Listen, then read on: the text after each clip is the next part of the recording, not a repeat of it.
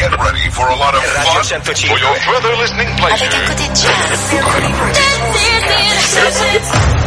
Marta de baile. Nueva temporada. Don't understand what's going on here. W Radio 96.9. Globo. Instagram. Twitter. Más invitados. Más alegrías. Los mejores especialistas. Marta de baile W. Nueva temporada 2021. Estamos donde estés. A las 10 de la mañana con dos minutos, cuentavientes, abrimos los micrófonos de W Radio. Ya estamos en vivo, ya es miércoles. Cielo azul, plantas verdes no hay, pero es un día nublado rico. Cuentavientes, hoy tenemos programón de miércoles. Vamos a arrancar, pero a mil por hora, porque tenemos muchísimas cosas que platicar el día de hoy. Vamos a hablar de vinos con Jesús 10, los cinco vinos de menos de 250 pesos, cuentavientes, le encantan a los sommeliers. ¿Esto qué quiere decir? Que no por ser un buen, vino barato es un mal vino. Vamos a tener también a Alejandro Franco que nos va a presentar ahora la nueva edición de WFM, aquí y ahora, con Alex Franco, va a estar en unos momentos más con nosotros. En la sección de Bebemundo tendremos a Patricia Beltrán y Lucía Sabao, que vamos a hablar de las 13 malas prácticas, mamás y papás, cuentavientes, las 13 malas prácticas que están afectando el sueño de sus críos, el sueño de sus chavillos. Tere Díaz, para cerrar el programa este miércoles, el programa La Culpa. Así que muy pendientes, pero vamos a arrancar y ya está aquí, muy guapo, muy presto, muy formal, nuestro doctor de cabecera, nuestro gastroenterólogo favorito, mi querido Diego Angulo. ¿Cómo estás, Diego? Rebeca, muy contento de estar contigo otra vez, saludando a tus cuentavientes. Oye, estábamos ayer platicando, Marta y yo, antes de sacar el tema y todo este rollo. ¿Qué tal, qué tal, cuentavientes? Y díganme, y dime tú si estoy, si estoy en un error, Diego. Creo que todo lo que nos afecta en el estómago, o sea, cualquier dolorcillo, cualquier ardorcito, es como muy práctico ir en donde tienes la cajita de tus medicinas y meterte cualquier chocho que te quite la acidez, que te quite mm, eh, mm, el ardor o que te quite algún dolorcillo, ¿no? Y todo es gastritis, todo, todo. Oye, es que siento un vacío, en, ah, tómate un omeprazol, es gastritis. Oye, es que siento como un ardorcito y se me, ah, tómate un riopan, abre un sobrecito y chúpetelo, es gastritis. O sea, nunca le hablamos al doctor ni le decimos, oye, me está ardiendo el estómago, realmente ¿qué me puedo tomar o algo? Y esta automedicación puede llegar, de verdad, si no le estamos atinando, porque de verdad no somos médicos, puede ser alguna enfermedad mucho más grave, Diego. Y así lo hacemos. O sea, todo es gastritis, ahora último. Cualquier dolor o ardor es gastritis. ¿No? Y el tema que vamos a hablar precisamente con Diego es estas cinco enfermedades que podemos confundir con gastritis y puede ser algo peor, ¿eh? Así que a poner atención. Claro, tienes toda, tienes toda la razón. O sea, muchas veces y mucha gente, este, nada más con dolor en la boca del estómago, ardor de pecho y demás, se autorreceta con muchísima facilidad los famosos antiácidos, las pastillas que chupas, los jarabes, todo lo que hay en las farmacias. Este, y pues también está el omeprazol, la ranitidina por mucho tiempo la gente se los toma como si fueran dulces y, se los autorreceta la vecina, se los autorreceta el primo, y pensando que es gastritis. No, es, es, un término bastante, bastante complicado que no podemos generalizar y tenemos que profundizar muchas veces en el tema, porque hay muchas enfermedades, como bien dijiste, que se pueden similar a una gastritis y pueden ser mucho más peligrosas, Rebeca. Claro, por supuesto. ¿Y por qué no arrancamos con la primera? por ejemplo, de gastritis a que realmente tengas una úlcera. Esa sería la primera, ¿no? Claro, la verdad es que ya cuando, cuando el paciente tiene mucho, mucho tiempo con, con, problemas gástricos, que toma muchos irritantes, que podría tener una infección por Helicobacter pylori, que es muy frecuente en este querido país, este, pues se pueden formar úlceras gástricas, pueden formarse úlceras duodenales. Y eso, pues, es una complicación, es una, un, un, avance mucho más de la enfermedad acidopéptica, que puede producir sangrados, pueden producir perforaciones, este, y eso complicarse y acabar en un hospital de forma grave, ¿no? Ahora dime, ¿una gastritis maltratada puede provocarte una úlcera péptica, por ejemplo? Pues sí, definitivamente sí, porque es, digamos que el inicio de la enfermedad acidopéptica empieza con una erosión en, el, en la cubierta del estómago y empiezan, empiezan los síntomas. El síntoma clave es como el ardor en la boca del estómago, que si no tenemos cuidado y no hacemos lo que debemos hacer, pues sí se puede hacer mucho más profunda esa erosión y convertirse en una úlcera y complicarse más.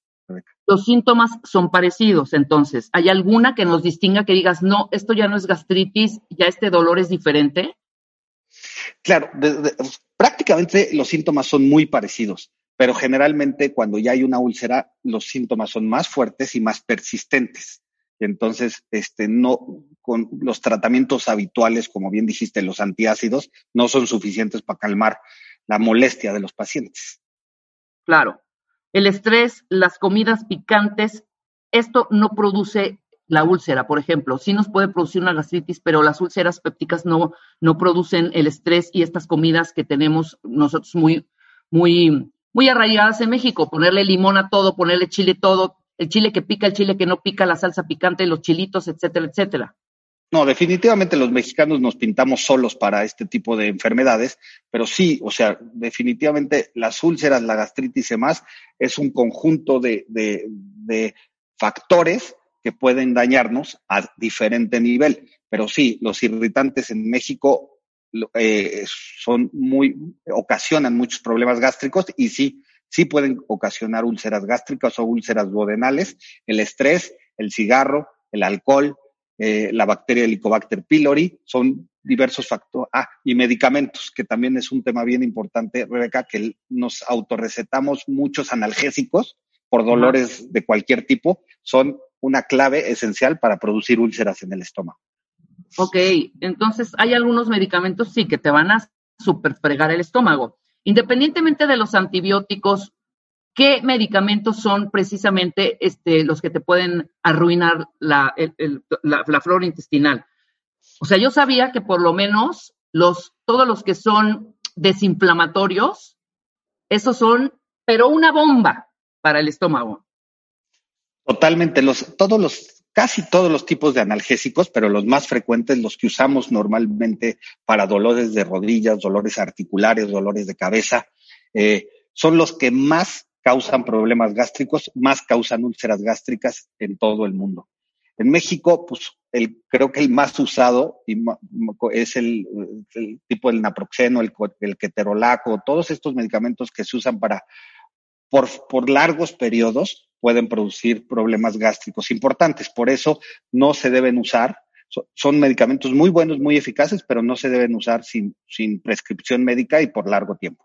Oye, decirle a tu médico, ¿no? Si te va a recetar alguno de estos medicamentos, decirle, padezco impresionante de gastritis, colitis, etcétera, etcétera.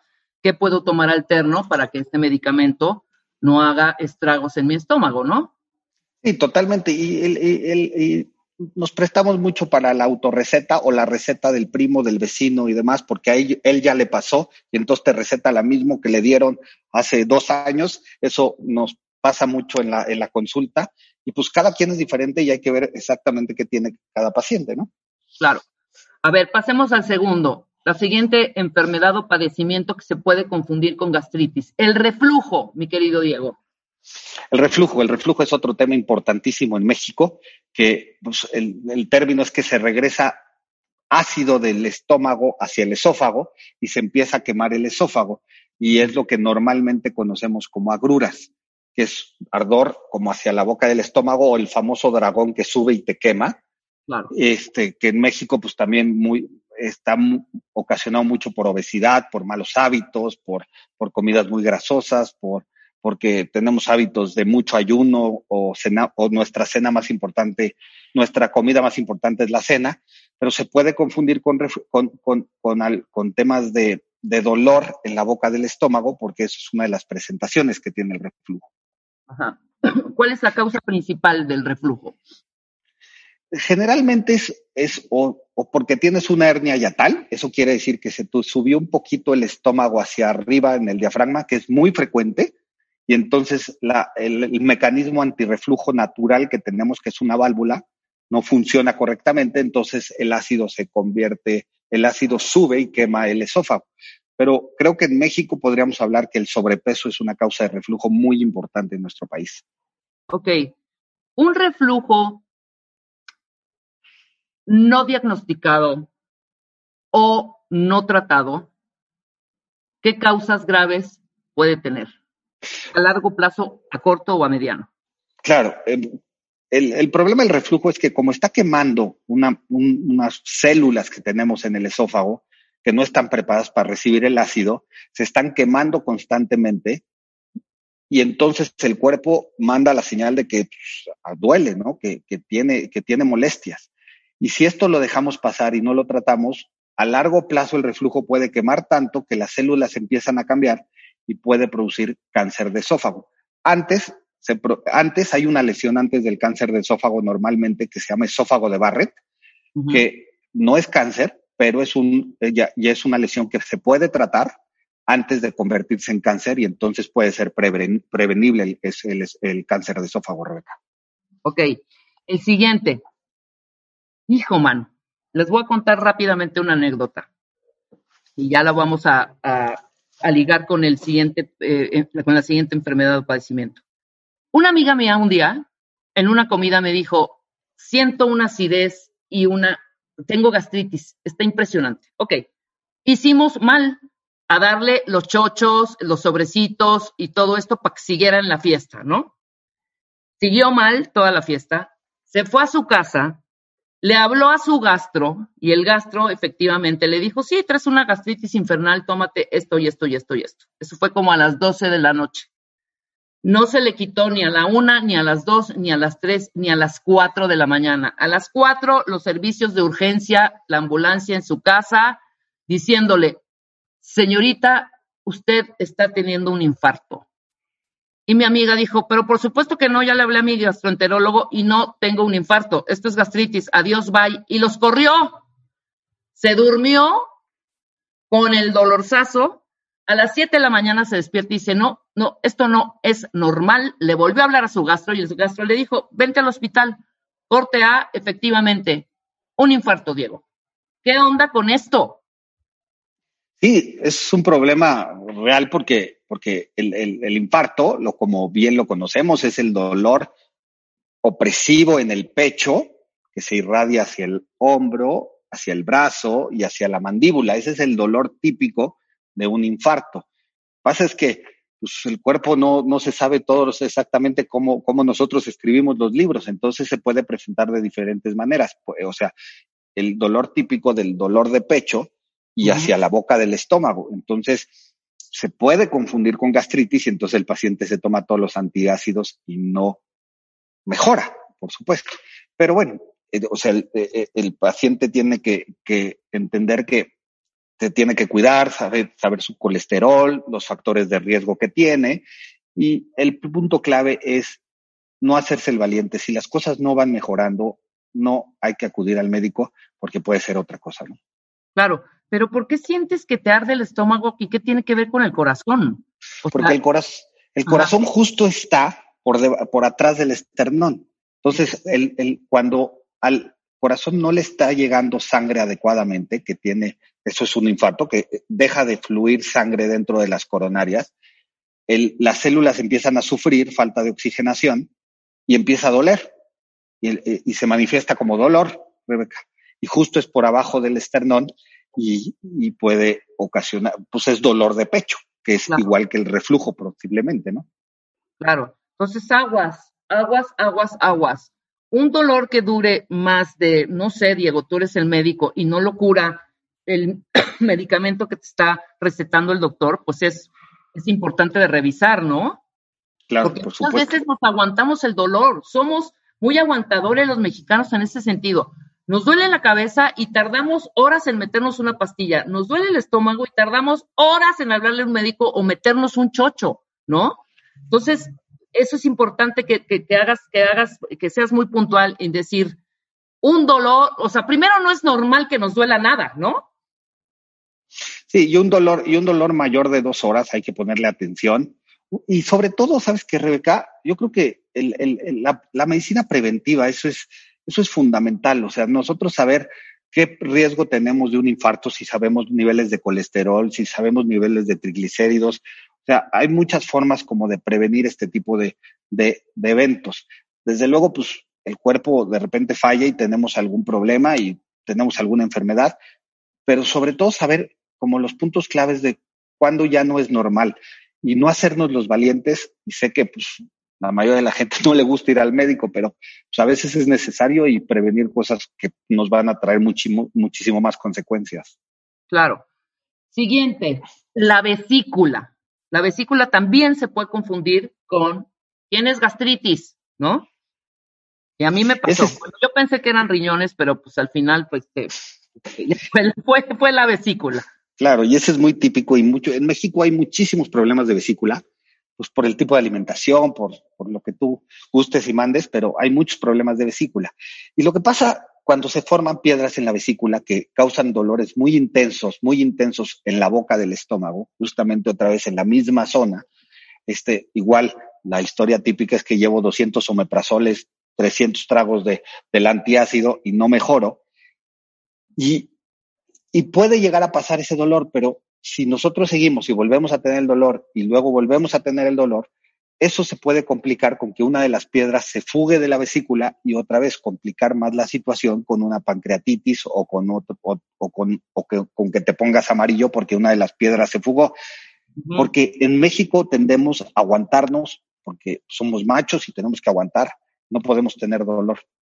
El cuerpo se manifiesta. No, totalmente. Y así me pasó a mí, como les conté la vez pasada, que estaba también Diego con nosotros, como confundí yo el, confundí espacio yo, el dolor de la vesícula con los riñones. Y bueno, y mi doctor evidentemente me, me, me mandó algunos analgésicos, etcétera, etcétera. ¿Sabes cómo descubrí yo que no era un dolor abdominal de colitis o gastritis? cuando me tomé un analgésico, Diego, por hacerme el valiente a la valiente y por hacerme también la disque conocedora de mi cuerpo absoluto, dijo, me voy a tomar un analgésico. Si el analgésico me quita el dolor, me voy al hospital ahorita porque no es ni gastritis, ni colitis, ni gastroenteritis, ni ninguna infección abdominal. Y efectivamente, llegué ya con un, de verdad, y lo dice de Canini, con un perro muerto en, el estómago, la vesícula pero ya a punto, a punto, a punto de estallar, ¿no? Pero yo por querer me diagnosticar solita y decir, sí, un analgésico me está quitando esto porque tengo algo inflamado adentro, ¿no? Claro, y, por eso eh, lo acabas de decir, qué raro que cuando tienes un dolor y no se quita con hemoprazol con antiácidos, pues hay que hacerle caso. Probablemente no es gastritis, ¿no? Este, y entonces, pues agarrar, si es alguna otra cosa, agarrarlo en un momento mucho más amigable, porque eso va a hacer que tu recuperación y todo lo demás vaya a ser mucho más, más rápido y mejor. No, y evitar que te digan de urgencias. ¿A qué hora me ¿Cuándo programamos la operación, doctor? en una semana me dice, no, hombre, ahorita te meto porque es de urgencia. Ok, pancreatitis, doc. Esta sí está como gruesa también, que se puede confundir con la gastritis. Sí, la pancreatitis va muy ligada a, las piedras en la vesícula, como decíamos hace unos momentos. Generalmente el dolor de la pancreatitis es típico porque es muy intenso en la boca del estómago y se va hacia la espalda. Es un dolor que ese sí generalmente no te suelta. No es como la vesícula que a veces te da respiros o, o, el reflujo, lo demás. Este no te suelta, pero justo es en la boca del estómago y la gente la mayoría de las veces acaba acudiendo a urgencias porque el dolor ya lleva muchas horas y no se quita.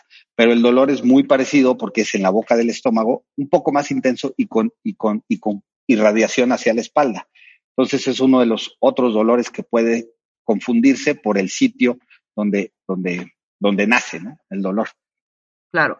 Ahora, dime algo. Los que sí padecemos de gastritis, colitis, etcétera, todas las citis, ¿no? sobre todo ahorita que estamos hablando de gastritis hay medicamentos que de pronto ya no hacen efecto. ¿La gastritis se cura? Esa es la primera pregunta. La gastritis se cura absolutamente. El término gastritis lo usamos mal, pero bueno, es como lo usamos porque gastritis es un término que es cuando tomamos biopsias del estómago y la vemos inflamada por el microscopio, podemos hablar de una gastritis. Realmente el término correcto sería enfermedad ácido péptica, que quiere decir que el ácido o la pepsina te está dañando el estómago. Pero sí, claro que se cura, por supuesto, y se controla muy bien. Ahora. ¿Qué pasa?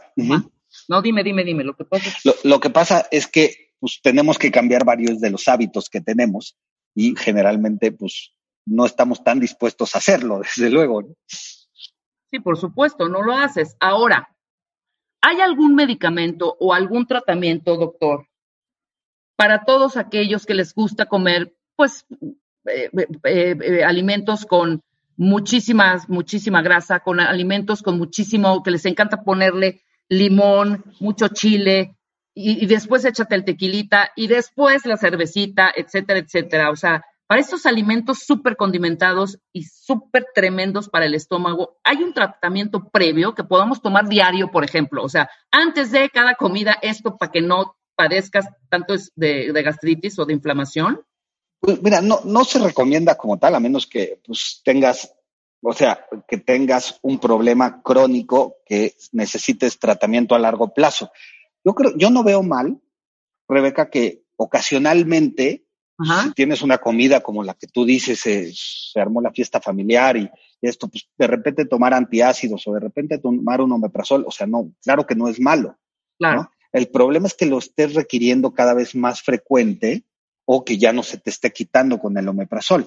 Ahí sí es cuando pues, necesitas uh, como ayuda y como un tratamiento mucho más eficaz para que para mejorar tus problemas. Pero ocasionalmente cuando te excedes, pues no, no, no le veo mayor problema.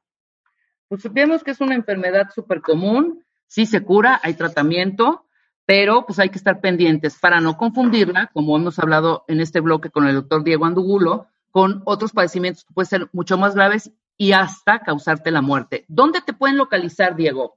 Para hacer citas, para que vayan a revisar su flora intestinal, que ya no se llama flora intestinal, ¿cómo se llama ahora? Ya es oh, A la microbiota. La, microbiota, la microbiota famosa. Muchas gracias, Rebeca. Yo estoy en el Centro Médico ABC. Eh, mi número de consultorio es el 52 72 49 19. Con mucho gusto, ahí podría yo resolver sus dudas. Oye, ¿el vino causa gastritis? El vino es uno de los irritantes que puede causar gastritis, sí. Porque, ahorita voy a hablar de los 200, de los vinos de menos de 250 pesos maravillosos, que no por ser eh, caros, perdón, por no ser baratos no, no son caros, perdón, no por ser baratos son malos, y pues voy a hablar de eso después del corte con Jesús 10. Entonces, podemos con medida echarnos nuestra copita de vino, ¿cómo no? Claro, y además tiene otras cualidades también buenas para la salud, como circulación, como, como algunas otras cosas que puede ayudar mucho de repente un vino, ¿no? Perfecto.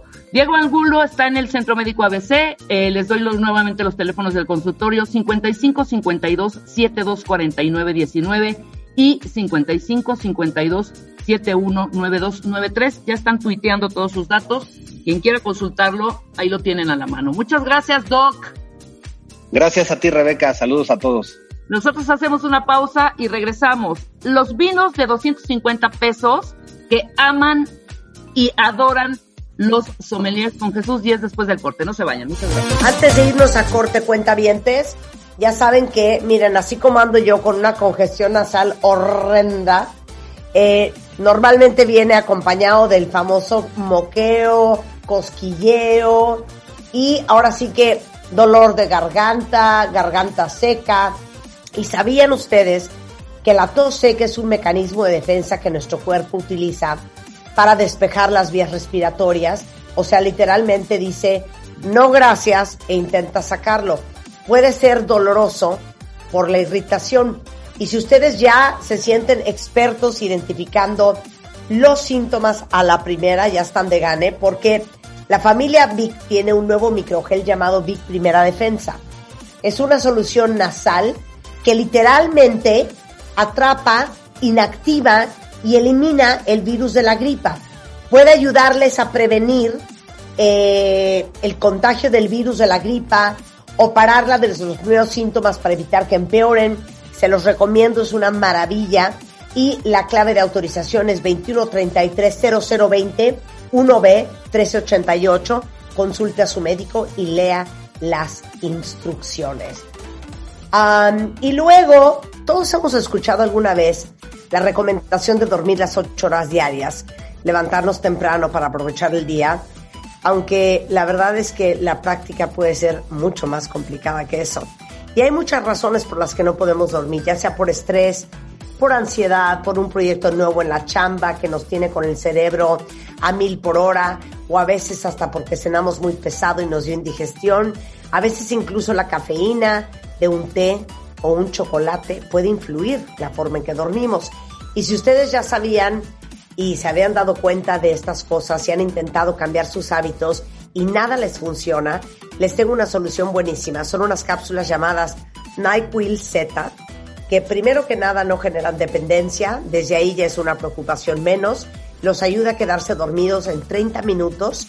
Eh, ahora sí que para no pasar horas dando vueltas en la cama, prendiendo y apagando la tele, checando el celular, porque no pueden dormir. Y pueden conseguir el nuevo NyQuil Z en cualquier farmacia sin necesidad de receta médica y empezar a dormir como bebés. Van a despertar como nuevos, súper descansados y listos para el día. La clave de autorización es 21330020 1B1389 y consulte a su médico. Suscríbete a Marta de Baile en YouTube. No te pierdas los de Baile Minutos, de Baile Talks y conoce más de Marta de Baile y nuestros especialistas. Estamos de regreso en W Radio y como lo prometido es deuda, está ya con nosotros nuestro químico enólogo viticultor. Qué bonito se escucha. ¿Eres químico, Jesús? Soy químico, Rebe. Buenos días a todos. Qué fregón. O sea, obviamente necesitas, eh, claro, estudiar química para especializarte luego en la enología y meterte en toda esta parte de la vitivinicultura, ¿no? Sí, correcto. Lo que pasa es que en México no hay enología pura, entonces no pude estudiar directamente eso. Estudié química y después me especialicé en enología y viticultura. Maravilloso, pues eres un fregonazo. Jesús, los vinos de entre 250 y 300 pesos que le encantan a los enólogos, ¿no? Ese es el tema de hoy. No por ser barato quiere decir que es ¿no? Explica es correcto. Eso está padrísimo. Yo, yo eso les llamo los best value, porque son vinos de muy, muy, muy, muy alta calidad, pero que tienen precio muy bajito. Pero hay que, hay que escogerlos, hay que irlos viendo y hay que saber cuáles son. Y no hay otra forma y otra manera de saberlo que probando, que eso es lo divertido de esto. Entonces vas probando y vas, vas viendo que, ah, este vale 300 y está buenísimo. Y entonces vas haciendo como tu listita. Yo tengo una pequeña lista así en el, en el cerebro. Cuando alguien me pregunta, les digo, ah, mira, escoge este, este, este. ¿Por qué? Porque son vinos que les van a gustar. Trato de escoger vinos muy, muy eh, homogéneos para todo el mundo y que gusten fácilmente. Y esos vinos son, bueno, se recomiendan fácil y rápido. Claro. ¿Habrá un vino que esté, cuál es el vino que tú consideres, tú, tú en particular, que esté como sobrevalorado? Ya sabes, que llegas de pronto a la comida y, o a un restaurante y siempre hay uno o una que dice, tráigame el Chateau Watson y ya nos fregamos nosotros con una cuenta de más de cinco mil pesos porque el vino cuesta más de dos mil. ¿No? Oye, eh, primer detalle curioso, cuando invites a comer a alguien, escoges tú el vino, no él. Porque si escoge el vino te puede llevar un sablazo fuerte. Entonces, mejor tú escoge el vino. Por eso es bueno saber. Llegas a la carta y tú escoges un buen vino a buen precio. Y luego, e, es, importante esto de lo que estás diciendo. Acaban de mandar un vino al espacio, un vino que se llama Petrus, que es muy caro. Vale más o menos, la botella vale unos, no sé, eh, 80 mil, 90 mil pesos. O sea, es, es, una locura. Entonces imagínate esos 40 mil eh, eh, en dólares, si quieres meterlo en dólares o en pesos. Lo llevaron al espacio y lo regresaron. ¿Sabes en cuánto venden la botella? En, en 890 y tantos mil dólares. No, o sea, casi un millón de dólares. Y yo dije, eh, no es posible que alguien compre una botella por un millón de dólares, ¿no? Eso es sobrevaluar, ¿no? Una botella, yo creo que está sobrevaluada. Digo, es un buen vino, pero está sobrevaluado.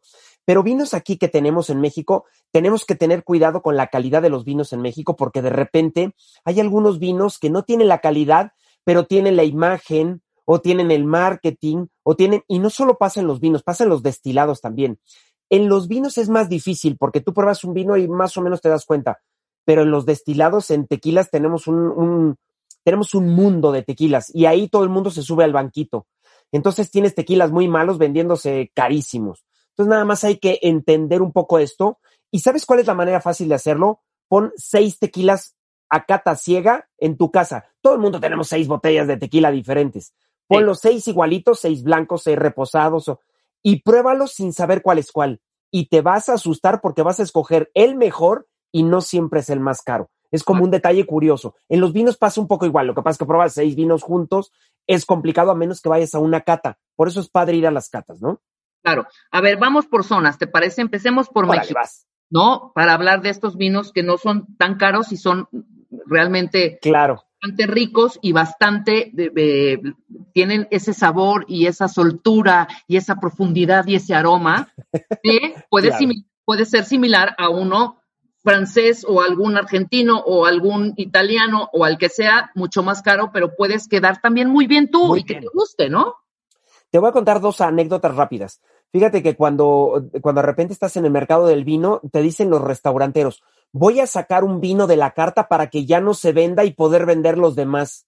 ¿Has escuchado esto? Claro, claro. imagínate lo que se vende este vino, ¿no? Bueno, este vino es, es un vino de Casa Madero que, que hacen todos los años, se llama 3B o 3V, y son tres varietales que se mezclaron. Lo hicimos algún día en un restaurante que se llamaba Tierra de Vinos, nos mandaron la mezcla de, de, de Madero y escogimos una de las mezclas, y ese vino siguió pues ya en el mercado, ¿no? Ese vino hay veces que lo tienen que sacar de carta para poder vender los demás.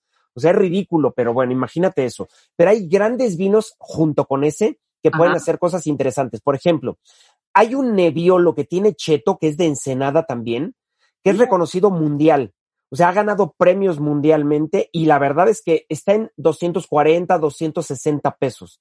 Son de esas cosas que tienes que probar. Entonces vayan apuntando porque vale mucho la pena. Otra gran bodega se llama Santo Tomás. Santo Tomás fue la bodega más vieja que hay en Ensenada. Empezaron a hacer vino en 1700. Tú imagínate, 1700, luego pasaron a 1800 Ensenada. Se llama Barbera. La uva se llama Barbera. Escojan este vino que vale muchísimo, eh, mucho la pena. En México tenemos muchos vinos muy buenos. Estos tres que les dije son vinos tintos. Oye, pero ¿qué tal un vinito blanco?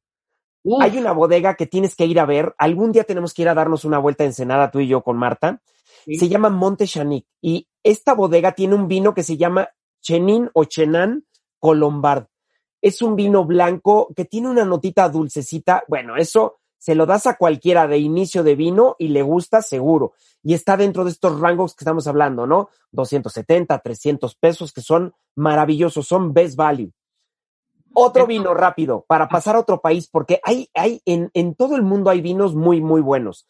Hay otro que se llama Surco Rojo. Lo van a ver porque es como una lagrimita de color rojo intenso que, que simula el vino y es de una vinícola que se llama Vinícola Regional, también en Ensenada. Una maravilla. Si quieren probar cosas nuevas, un rosado, y con eso termino. Un rosado. El rosado es de una bodega que está en Aguascalientes se llama la bodega Santa Elena y es un rosado que se llama Sofí. Bueno, cosas eh, para que tengan de todo, blancos, tintos y rosados, ¿no? Todos mexicanos, ¿eh?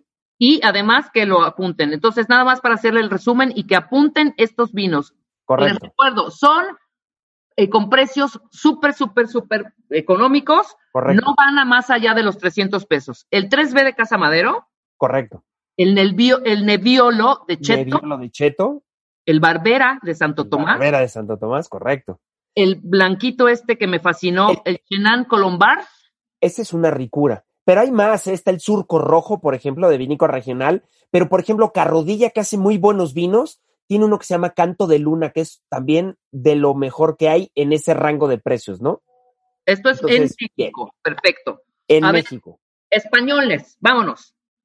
Fíjate, en españoles, e, el, el tip de los españoles es bien fácil. Los vinos españoles los clasifican en crianza, reserva y gran reserva, y más o menos los precios van por ahí. Mm. Si tú quieres encontrar vinos buenos, de buen precio, vete por los crianza.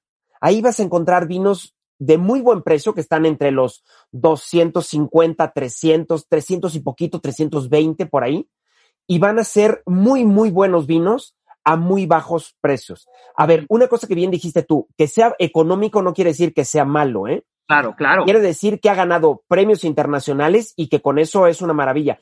Antes de salirnos de México e irnos a España, te cuento una historia rara. Imagínate que en México hagamos, eh, eh, eh, hacemos dos vinos. Dentro de esos dos vinos se mandan a concurso a Argentina. Los hacen con una uva Malbec. y esa uva Malbec llega a Argentina, que en Argentina los Malbec son lo mejor del mundo, y concursan y ganan los dos medalla de doble oro en el concurso de Argentina, de Malbecs, catados por argentinos. ¡Wow! Los dos vinos que ganaron son mexicanos. O sea, dices, increíble, pero tenemos vinos de ese rango, para que nada más tengas una idea. Los dos vinos son de madero también, para que se vayan dando una idea de cómo compiten, ¿no? Y con quién compiten. ¿Bien? Muy, bien. Ahora vamos a España. Hay un vino dentro de los crianzas y todo esto que estamos hablando, que hay un señor que se llama Robert Parker, que, que es como un gurú del mundo de los vinos. Hay señores que se dedican a probar vinos, puntuarlos, y si los puntúan alto, los vinos se venden en todo el mundo muchísimo. Entonces todo el mundo quiere que ese señor puntúe alto porque te terminas, te terminas la cosecha y se hace súper famoso de ahí adelante el vino. El vino se llama Pruno. Okay. Ese vino que se llama Pruno es de un lugarcito que se llama Ribera del Duero. Es un best value. Es un vino que la verdad está en 300 pesos ahí en ese rango y que es, no, eh, lo, lo catalogaron con 92 o 93 puntos. Esto es muchísimo. Estos 92 o 93 puntos los sacan vinos que valen mil pesos, mil quinientos, dos mil. Entonces compite con esos vinos. Entonces es increíble que un vino de 300 pesos tenga la calidad de vinos de dos mil pesos, ¿no? Oye, dime algo, porque yo soy así y no sé si está bien o mal. Yo voy directo. A mí me encanta todos los de Ribera del Duero. Todos. ¿No? O sea, soy, soy como muy fan de Ribera del Duero. Claro. habrá, o me equivocaré en algún momento de comprar algún vino y de, decir este es Ribera del Duero, pero no, no, o sea, ahora sí no le atiné. No o sí es garantía. Mira, hay, hay lugares en el mundo que son garantía. Por ejemplo, los Syrah de Barossa en Australia son garantía. Si tú compras un Syrah en Barossa, son garantía de calidad. Un Malbec argentino, garantía de calidad. Un Albariño de las Rías Bajas de España, garantía de calidad, ¿sale? Entonces, o un Pinot Noir de la Borgoña, garantía de calidad. Hay vinos que, que tienes que como eh, quedarte en mente de, si me voy a comprar un vino elegante, sutil, Pinot Noir de la Borgoña. Y esos Ribera del Duero que dices tú, son vinos muy, muy bien equilibrados. Entonces, a la gente les gusta mucho. Pero aquí hay dos cosas eh, divertidas con lo tuyo. Primero, te gusta el estilo de Ribera del Duero y segundo, te gusta la uva. Yo te recomendaría que a lo mejor probaras esa misma uva, pero de otro país. Te vas a llevar sorpresas. Porque, por ejemplo, en México hacemos una tempranillo en San Vicente, en un viñedo, en los viñedos de San Vicente, que es espectacular. Entonces, cuando pruebes esa tempranillo vas a decir, ay, espérame, me recuerda a la tempranillo de, de, de Ribera del Duero, pero con otro estilo. Entonces lo que te gusta es la uva también. Entonces podemos jugar mucho con las uvas en diferentes partes del mundo, ¿no? Maravilloso. Ribera del Duero es una, es una garantía, por supuesto. Y Rioja también. Rioja, Rivera, claro. Pero fíjate en los lugarcitos que están alrededor de Rivera y de Rioja. Por ejemplo, nadie conoce Cigales. Cigales, ¿qué es esto? Ah, pues es un legarcito que está pegado a Rioja, a Ribera del Duero, y que los vinos son muy parecidos a Ribera del Duero, y los vinos son más económicos. Entonces puedes ir por los vinos de Cigales, que son muy parecidos, que no tienen la denominación como tal, pero están tan buenos como los de Ribera del Duero y seguramente más económicos. No, maravilloso. Rioja, Campo de Borja se llama el otro. Campo de Borja está pegadito a Rioja y, y los vinos son muy, muy buenos y tienen misma calidad, pero seguramente los precios mucho más económicos. Te voy a dar un tip rápido. Los ingleses saben mucho de vino. Todos los ingleses, como no producen vino, consumen de todos los vinos. Y lo bonito es que vino que compre un inglés, seguro es garantía. Cuando tú veas que un, un, inglés está, está tomando un vino de una región en alguna parte del mundo, prueba eso porque seguramente es un muy buen vino a muy buen precio. Maravilloso. Entonces, ¿me recomiendas de España por uno de la finca Villacreces. Es correcto. ¿Ah? Te salió un y Reserva. ¿Qué onda con este ah, oye, ese lo puse porque, porque si te fijas ya me salí de los crianza y me fui a los Reserva. Y entonces ahí puedes encontrar también cosas bien interesantes como el Isadi Reserva, como el Veronia Reserva, que están en, el rango de los 300 pesos, que son también maravillosos. Ahora, ¿quieres probar un blanco buenísimo? De una región que se llama verde, de, una región que se llama Rueda. Y el vino se llama Cuatro Rayas. Es un vino de, de plantas viejísimas, que estás en el rango de los 300 pesos. Entonces, sí vale la pena probar esto, porque el verdejo es la uva que se está haciendo como icónica en el mundo, ¿no? Para las ensaladitas y las tostadas que, que comemos en México, nosotros va súper bien ese. ¿eh? Claro. Oye, Nueva Zelanda. Ah, eso es maravilla. Vámonos a Nueva Zelanda. En Nueva Zelanda tenemos, siempre que compres Nueva Zelanda, acuérdate de los Pinot Noir y de los Sauvignon Blanc. Okay. Sauvignon Blanc es una uva que se da en la, en, en la zona de Francia, ¿sí? En una zonita del Valle de Loire, del río, de los castillos de, de Loire. Lo bonito que tiene eh, Nueva Zelanda es que adoptó la uva Sauvignon Blanc y cuando estás tomando un Sauvignon Blanc, huele, huele a lichi, a maracuyás, a guayabas super maduras.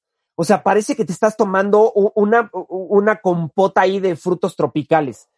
El Sauvignon Blanc de Nueva Zelanda es así. Y en México tenemos un vino que viene desde allá que se llama King Crawford. Uh -huh. El King Crawford, pruébenlo porque está dentro del rango de los 300 pesos. Entonces, van a probar vinos de Nueva Zelanda que van súper, súper bien con un ceviche, por ejemplo. O sea, es blanco, el King Crawford. Es un blanco, el King Crawford porque es un Sauvignon Blanc, pero también tiene el tinto que es un Pinot Noir. Entonces, estos dos vinos son maravillosos dentro de estos Best Value, ¿no? Grandes vinos a muy buenos precios. Maravilloso. Oye, Jesús, pues quiero un italiano Ah, y no muy caro. A ver, vámonos a Italia. Bueno, pues si quieres, si quieres un italiano muy caro, pues la verdad es que te tienes que ir a dos zonas. Uno, Piamonte, que la zona de, de los Barolos son zonas espectaculares para esto, y la zona de la Toscana, que ahí están los super toscanos, vinos super caros, y, pero tenemos una zona que poco el mundo, po- eh, poca gente conoce, y se llama la zona del Véneto, ¿sí? Y hay un lugarcito, una ciudad que se llama Valdoviadene. Y en ese lugar, en ese lugar hacen unos vinos que nos van a gustar mucho a los mexicanos, que son vinos espumosos, ligeramente dulces, y son los famosos prosecos.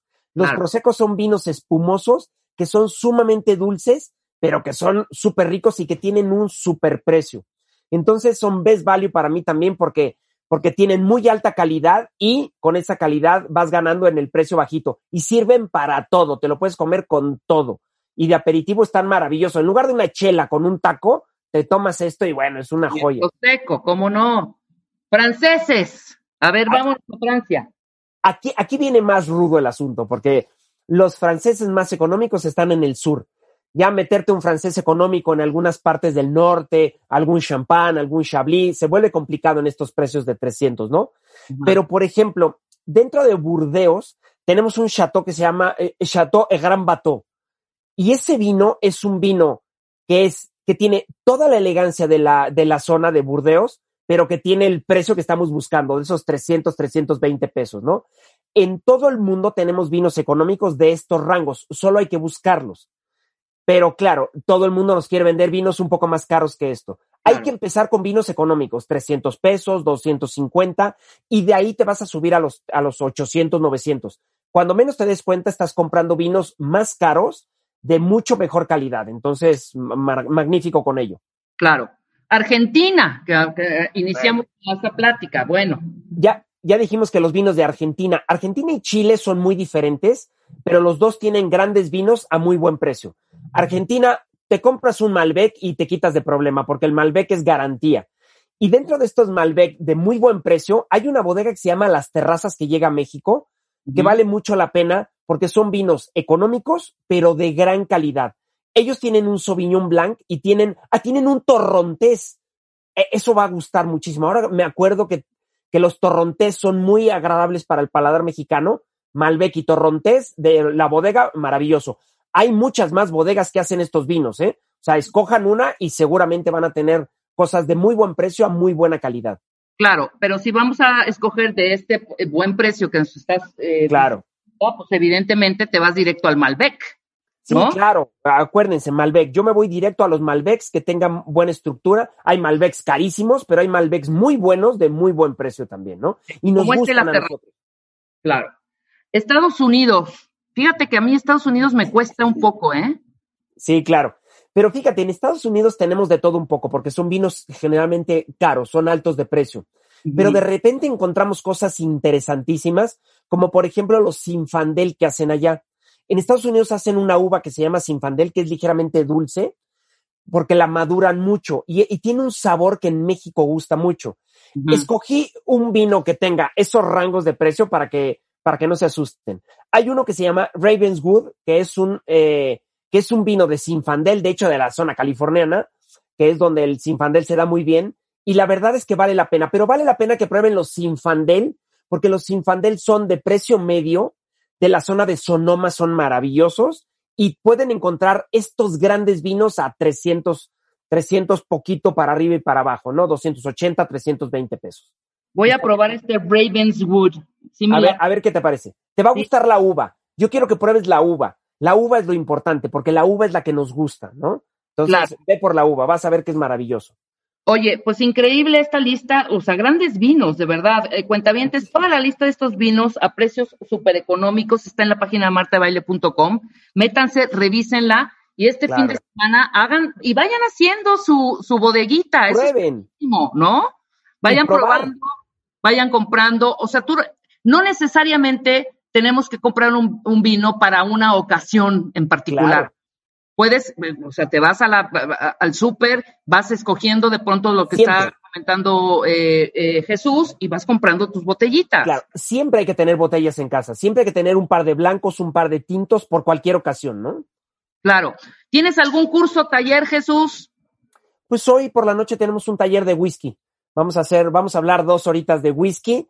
Eh, a profundidad en, en, las zonas más importantes como son los, los Scotch y los Bourbon platicaremos un poquito de los irlandeses y algo de los canadienses y japoneses.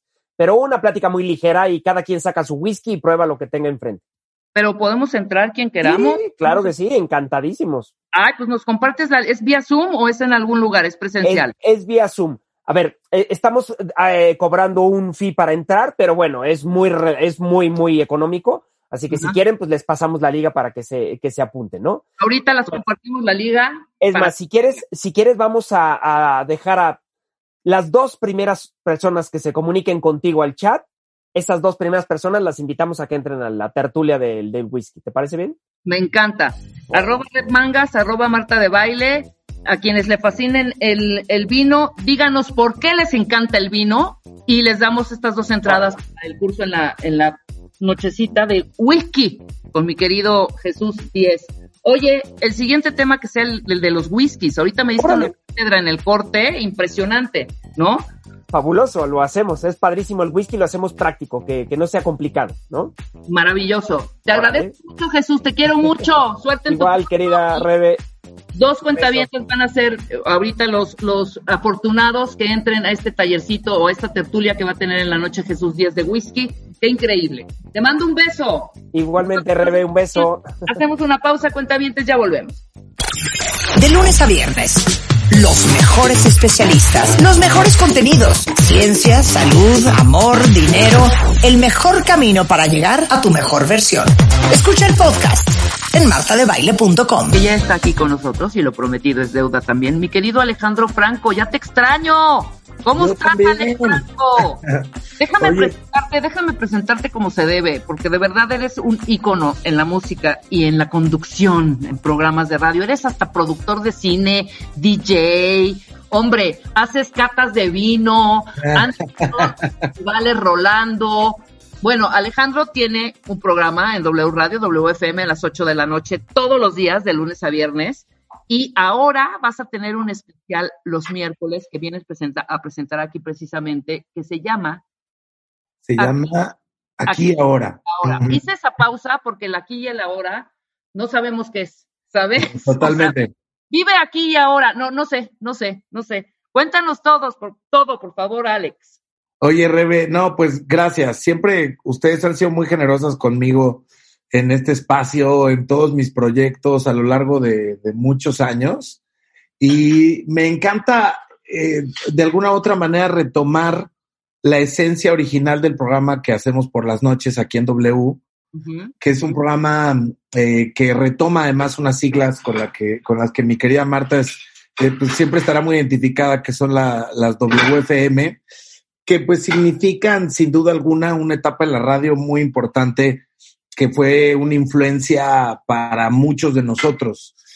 Luego nosotros, años después, y digo nosotros aquí en W Radio, decidimos retomar las siglas y hacer una nueva eh, aventura radiofónica que estaba centrada en invitados. Y estos invitados contaban sus historias de vida a lo largo de toda una semana y estas historias de vida estaban además pues aderezadas con música, ¿no? Había un soundtrack. Eh, evidentemente, al paso de tres años, nos dimos cuenta que el formato de tener un invitado por semana que estuviera al aire todos los días era un poquito insostenible, para serte honesto. Era muy complicado el tema de las agendas, era muy complicado el tema de realmente eh, pues poder encontrar eh, un, un, camino constante de, de, los invitados que queríamos tener y de la dinámica. Entonces empezamos a abrir el programa poco a poco hasta que se convirtió en lo que es ahora, que es una suerte de show nocturno, magazine, hablamos de música, de cine, de literatura, tenemos secciones de jazz, de techno, de gastronomía, en fin, pues es, es, todo lo que mencionas, este, que la verdad es, pues para lo que vivo, todo eso metido en el programa. Y pensamos que era una buena idea rescatar la esencia original del programa, contando historias de vida de invitados especiales, pero eh, una vez a la semana, una hora, lo cual es perfectamente asequible, no exige tanto de nuestros invitados porque de verdad era eh, a veces espeluznante para ellos decir, oye, ¿cómo que me quieres al aire todos los días? O sea, tengo una vida, ¿no? John va a estar de lunes a viernes. Exacto estaba complicado. Entonces, ahora con una hora creemos que vamos a tener mejores posibilidades. También eh, no hemos regresado a cabina, entonces estamos eh, en la posibilidad de que la tecnología nos ayude a tener las voces que queremos, a enlazarnos con quien se nos antoje en cualquier parte del mundo. Y entonces los miércoles de 8 a 9 de la noche tendremos aquí ahora voces imprescindibles en WFM y arrancamos esta noche con don Jorge Hernández que muchos le dicen es el tigre mayor, es el jefe de jefes de los Tigres del Norte. Empiezas hoy, 8 de la noche, con el jefe de jefes, el tigre mayor, por supuesto, y platicarán, además de música, de algunos otros temas, por supuesto. Es, de eso se trata básicamente. O sea, es chorito, rola, chorito, chorito, rola, chorito, ¿no? Sí, la verdad es que el, el formato queda muy bien cobijado por la música, porque son dos bloques, entonces hay música al inicio y al final de cada bloque y justo se trata de hablar de, de, su vida, de su carrera, de sus pasiones, de lo, las influencias, de las anécdotas, de la coyuntura también, ¿no? Porque es inevitable hablar de dónde estamos parados en este tan extraño aquí ahora, como bien dices, ¿no? Este, este, este trance del que seguimos saliendo en la humanidad hoy en día pues que también nos tiene con un ángulo y una perspectiva muy particular que sin duda alguna nos ha cambiado las vidas y que también nos hace revalorar tener la posibilidad de entrar en contacto con voces que nos inspiran y que también tienen mucho que contar, además de la faceta que conocemos de ellos, que a lo mejor sería la más obvia, ¿no? Por la, la, cual los hace eh, ser reconocidos en, en sus diferentes ámbitos, pero que a lo mejor no vamos más allá eh, regularmente porque sencillamente no existen los espacios, a veces las entrevistas son más cortas o están enfocadas literalmente solo a su trabajo, ¿no? Claro, por supuesto. Es como si voltearas el disco, ¿no? Es el lado B también del artista. Pero no necesariamente vas a tener a músicos, también tienes invitados de otros, de mm. otros eh, ámbitos, ¿no? Políticos, Exacto. en el ámbito financiero, en el ámbito, o sea, infinidad de, de, de personalidades que van a estar eh, charlando contigo y poniendo las rolitas en este, evidentemente, en, en, en, el tema principal que es el aquí y el ahora. Vas a abordar diferentes temas, ¿no? Sí. No solo en la parte eh, musical. No, no, no, de ninguna manera. Este, o sea, realmente la música para nosotros es la columna vertebral del programa, pero eh, justo la intención, y la tuvimos desde esa primera etapa que te contaba, es incluir voces de diferentes trincheras, de diferentes industrias, de diferentes rubros, porque eh, pues creo que lo que estamos intentando hacer todos es una fotografía de nuestra actualidad, de nuestro presente, pero también desde este lado una reflexión hacia ciertos personajes en particular. Entonces, como bien dices, vamos a tener deportistas, vamos a tener eh, gente involucrada con el cine, con la producción en general de, de, de, de, contenidos, eh, por supuesto los músicos en primera línea, pero también políticos, gente dedicada a las finanzas, en fin. Eh, lo que estamos buscando es que sea gente relevante en, en su, en su rubro, pero que al final del día pues también tengan un ángulo y una historia que, que, que, que, nos pueda venir bien para escuchar en una radio nocturna en donde hablamos de mucha actualidad y en donde hablamos de lo que pasa en México y en el mundo en muchos sentidos y que eso se complemente ahora con una rica charla aderezada con un poquito de música. Oh, qué increíble. A ver, pero dame nombres. Ah, ¿Tienes ya algunas, algunas propuestas ya confirmadas o qué onda? O sea, sobre todo los políticos. Ponlos a cantar, Franco. Ponlos a cantar también a todas estas personalidades que no lo hacen. Ponlos a hacer cosas divertidas y sobre todo que te manden sus playlists. Imagínate, no sé, ah, dime un nombre de algún político ahorita que esté aquí como, ¿quién será? Puta, este, imagínate que invitáramos un día incluso a Samuel García, ¿no? Imagínate, imagínate qué diversión. No, de verdad. Seguramente... independientemente de lo polémico el personaje, puede ser muy divertido. No, por supuesto. Invita a los alcaldes, a ver, así, así como, como, como cantan, trabajan, ¿no? O sea, el, Totalmente. O sabes que, por ejemplo, eh, periodistas que no hemos visto en otro contexto, bueno, aquí seguramente vamos a, invitar a Carlos, a Loret, pero eh, tenemos confirmado a Jorge Ramos. Wow, wow. Entonces, el tener a Jorge Ramos en, en el contexto de hablar de, su vida, de su historia y de presentar música, me parece que es un ángulo al que no estamos acostumbrados de, de, de, verlo, ¿no? Sí, por supuesto, ¿no? Darle la vuelta un poco a la moneda y conocer, te digo, ese lado B de cada una de estas personalidades que tendrán. Qué interesante, qué buen título, además, el aquí y el ahora. Hoy a las 8 de la noche, el jefe de jefes, Javier Hernández, con Alejandro Franco en WFM. Y bueno, y que te escuche. Jorge Hernández. Jorge Hernández, perdón, ¿qué dije? Javier. Javier Hernández es el chicharito, ¿no? Yo sí, Claro, invita a Javier Hernández. Ese es una, ya lo anotamos. Claro, perdón, es Jorge Hernández hoy, el jefe de jefes que tiene, bueno, un público que lo sigue impresionante. Y después vendrá Javier Hernández el Chicharito también. Ya que ahora ya pusiste, ya pusiste a trabajar a la producción así, a marchas forzadas con el Chicharito. Carlita, tráete, tráete a Memo Ochoa también. Exacto, sí, sí, todos ellos, claro. Qué increíble, qué increíble, Ale. yo, yo de verdad, yo te admiro profundamente. Me encanta tu manera de conducir. He seguido tu carrera muy de cerca. Me fascinan. Nunca he coincidido en un reventón contigo y me encantaría hacerlo próximamente. Ahí te viene. El Valle de Guadalupe, en octubre. Vámonos al Valle de Guadalupe. Invítanos. Oye, invítanos ahí a charlar contigo también y a poner musiquita. Ah, no, eso es, o sea, eso es un hecho. Vamos a echarnos un matamesta ya, hijo, urge. Sí, urge, urge que, que este, que nos veamos y nos abracemos, pero mientras tanto nos conformamos con la tecnología y la posibilidad de platicar. Y yo quiero agradecerte porque además tú eres muy generosa conmigo, Rebe, en todo lo que siempre me, me dices y, y, tiras de buena onda para mí, para mis proyectos. Y bueno, yo las admiro muchísimo y siempre me siento muy halagado de estar aquí al aire con ustedes. Te mando un beso y un abrazo enorme y nos escuchamos en la noche. Eres un chingón. Aquí y ahora, voces imprescindibles. Javier Hernández, el tigre mayor de los Tigres del Norte. Hoy, Jorge, dije, dije Jorge Hernández. Jorge Hernández. Tienes, un botón que cuando quieres decir Jorge dices Javier. No, te prometo que dije Jorge. Ahorita te voy a pasar la, la, la, la Jorge Hernández en aquí la noche. Te quiero, mi Ale. yo también, Rebe. Bye. Nosotros hacemos una pausa, cuentavientes, regresando en el segmento de Bebemundo. Y aquí está nuestra querida Lourdes Botello, editor en jefe de la revista Bebemundo y de todas las plataformas en Bebemundo. Vamos a hola, hola. de las 13 malas prácticas que están afectando el sueño de sus chamacos, de sus críos, de sus chavitos. Y los vamos a invitar a un curso increíble después del corte. No se vayan. Escuchas a Marta de Baile por W Radio. Síguenos en Facebook, Marta de Baile. Y en Twitter, arroba Marta de Baile.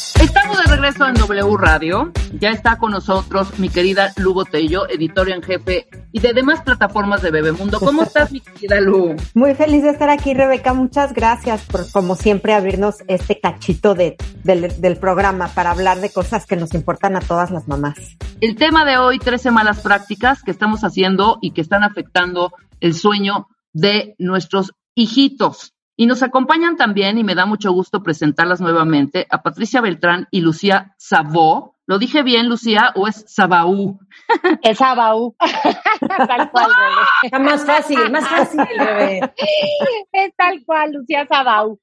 Está en Onda International diciendo Sabó. No, es Sabaú. Pero, pero suena bien.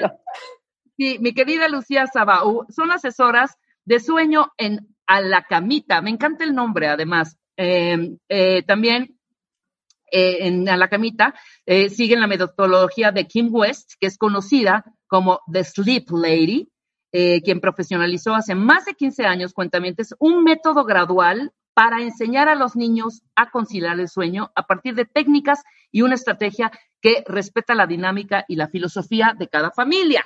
Ya habíamos platicado en algún momento de este tema, que fue además un trancazo, porque muchos papás padecen de de esto, que es un martirio, el poder crear hábitos en sus chavitos para que descansen y duerman, ¿no? Y además nos vamos a invitar al curso que tienen en Bebemundo eh, sobre este tema, que es precisamente del, dime las fechas, Lu. No, el curso ya está arriba en la plataforma ah, Bebemundo Academy y ahí va a estar. Lo pueden en cualquier día a las 3 de la mañana que estén desesperados, lo pueden comprar y ahí va a estar a partir de, de hoy y eh, permanentemente lo pueden tomar. Es un curso muy completo sobre sueño y cómo, cómo es importante, ¿no? Que ahorita nos van a platicar más Lucía y Patti, pero bueno, creo que como que una de las grandes cosas que todas las mamás tenemos es cómo le ayuda a mi niño a que duerma bien y además cómo logro que duerma de la manera sana y correcta, porque no es lo mismo dormir con ruido, con luz, con este mucho calor, mucho frío, o no dormir lo suficiente.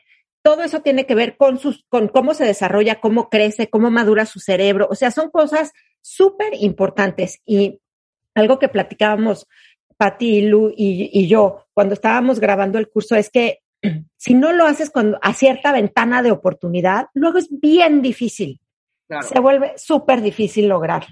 No, ya llegas bien cansada. Claro, y ya a actuar. Ya, ya lo haces no por la tan buena que querías hacerlo, porque empezaste con un respeto todo y los tiempos y tal, lo cual está increíble, pero sí con un poco de conciencia y sabiendo cómo tomar las mejores decisiones, que por eso justo es el curso. El curso lo que te da es esta, como las posibilidades de qué hacer para que en el momento en que tú te sientas lista, empieces a ejecutar las cosas. Ya ni dije hola, gracias, bienvenida. Pero, pero ahí estoy en el chisme. Ya, se siente de casa la muchacha. Ya, perdónenme. Muchas gracias por la invitación de la camita aquí. Oye, pero aparte estoy viendo un dato que me parece a mí, o sea, muy fuerte. O sea, el 30% de los niños experimentan algún trastorno del sueño en su vida. No, bueno, pero esos son los que es un trastorno más, más importante. O sea, realmente el, el, cálculo es más de la mitad de los niños tienen problemas de sueño, o sea, algún, algún tipo de problema. Y el 30% ya tienen algo que ya se considera importante, que ya hay que atender más seriamente. Imagínate. O sea, estamos criando niños mal dormidos. Correcto. Claro. Lo que pasa es que cuando, cuando duermen los niños, sea, o sea, suceden muchísimas cosas. Se libera la hormona de crecimiento, se fortalece el sistema inmunológico, los ayuda a crecer y a lograr los hitos en tiempo.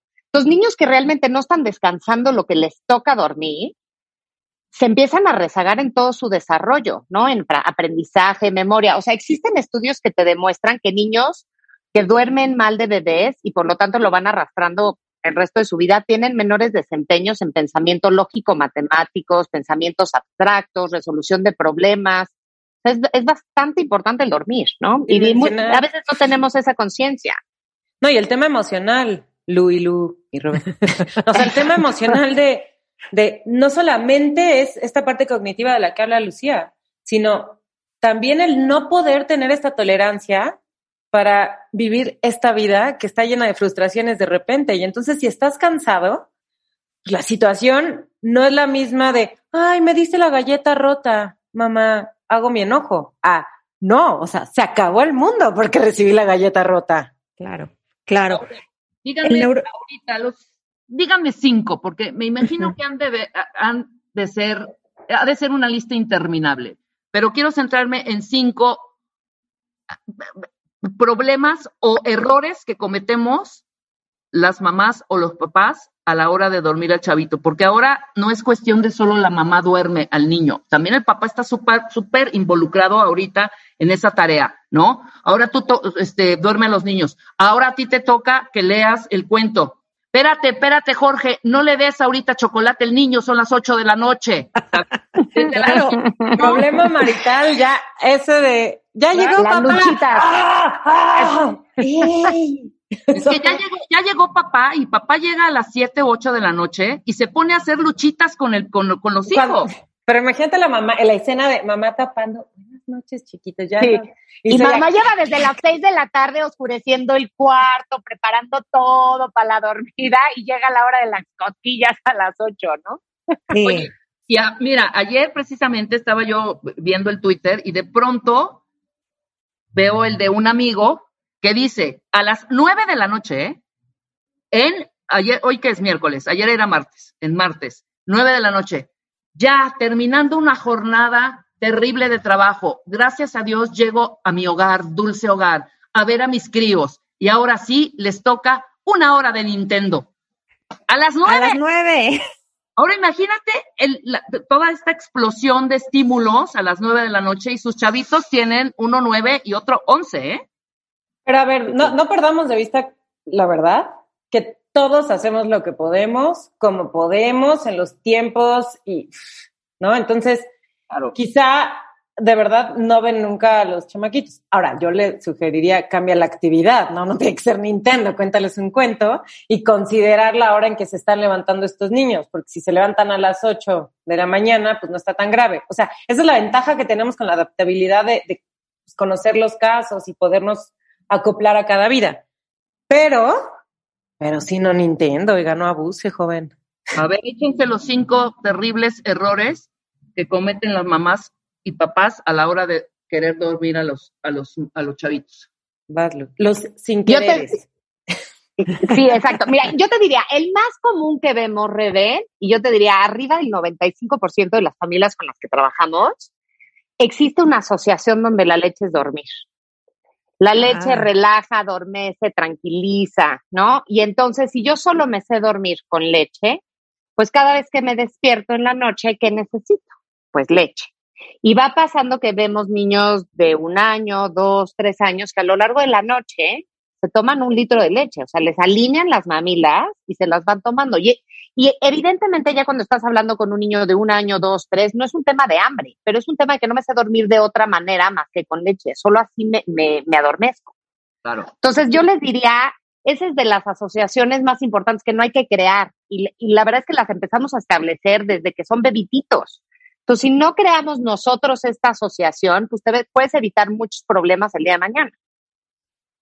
Esa es una. Siguiente. Porque más van creciendo y entonces estas muletillas, como le llamamos nosotros, dejan de funcionar y entonces van mutando. ¿Alguna vez tú nos contaste que no me acuerdo si tú así te sacaban a dar la vuelta para dormir? A mí pues me este vuelta todos los días a las siete y media de la noche a dar una vuelta, imagínate, para que yo Para que te fueras relajando. Ahora. no, porque el movimiento. El movimiento arrulla.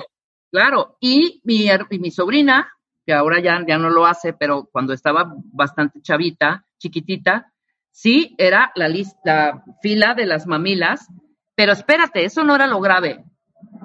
Además de que se hizo un hábito bastante, pues sí, un vínculo ahí con la leche y el sueño bastante terrible, ahí te encargo el dentista, ¿eh? Ah, claro. claro. No, bueno, claro. Sientes cómo se desgastaron con la leche. Y luego además también sabes qué les pasa a muchos niños, les dan otitis, infecciones de oído, justo por tomar los líquidos acostados. Entonces tampoco es la mejor idea, tanto por dientes como por oídos. Y, y, lo que te digo es que estas muletillas empiezan a evolucionar, porque a lo mejor el niño ya no le interesa la leche pues, a los cuatro años, pero sí que te quedes conmigo. Y entonces empieza la mamá como con la parte de, sí, mi vida, te doy tantito la mano, tantito la mano cuando creías que eran tres minutos de vínculo mágico, que después de haber estado todo el día con ellos, o sea, no crean que, Entonces se queda la mamá tres minutitos más y de repente se da cuenta al mes que se queda siempre una hora y media y que el niño da vueltas y vueltas. Entonces, estas muletillas, el tema de, de ayudar tanto al niño a conciliar el sueño y a poder como apagarse, acaban reventándote en la mano porque pues, cada vez necesito más, mamá. Y, y no es nada más pues un tema de, ya, porque ya lo quiero dormir, sino porque necesita dormir ese tiempo. Entonces, todo eso es lo que platicamos en el curso, o sea, cuáles son las muletillas y cómo empiezas a mejorar esto para que el sueño pues, se concilie mejor y un poco también, porque los papás tienen derecho y chance a tener un tiempo de adulto, que no necesariamente sea el trabajo y los hijos, sino pues también es bien importante que vean que papá y mamá se caen bien todavía, ¿no? Después de esta pandemia, después de, ¿verdad? Entonces sí está bueno. Claro. Entonces hacemos una listita breve porque lo demás lo conocerán en el curso que ya está arriba y está en línea y ahorita los vamos a invitar. La leche.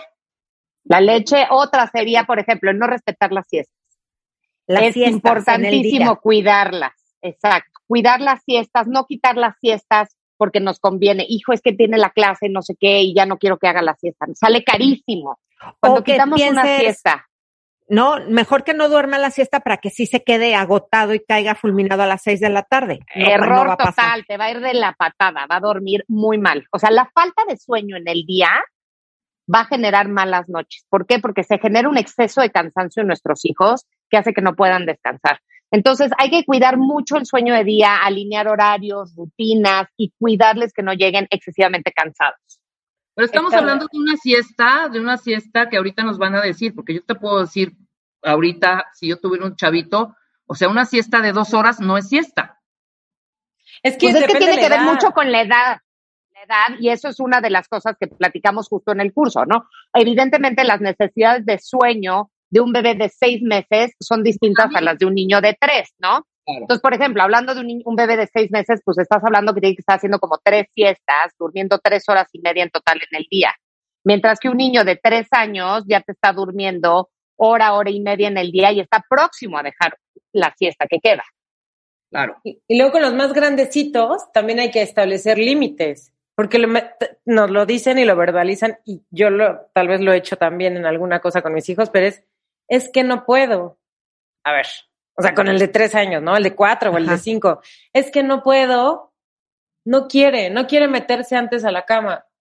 Híjole, pues ahí ella es un tema de límites, no, no le voy a preguntar, ¿no? Se lo voy a fomentar, lo voy a hacer por la buena, voy a hacer higiene de sueño, no dejarlos dormidos viendo tele ni que se desmaye por ahí, pues no, ¿no? O sea, sí, sí voy a tener ciertos hábitos que favorezcan que el, pues venga, ¿no? Esta Dios del sueño y les ayude como a relajarlos, pero pues yo también lo tengo que ayudar. Porque si no es llevarlo hasta el extremo. ¿Y cuántos adultos no conoces que se duermen con el slip de la tele?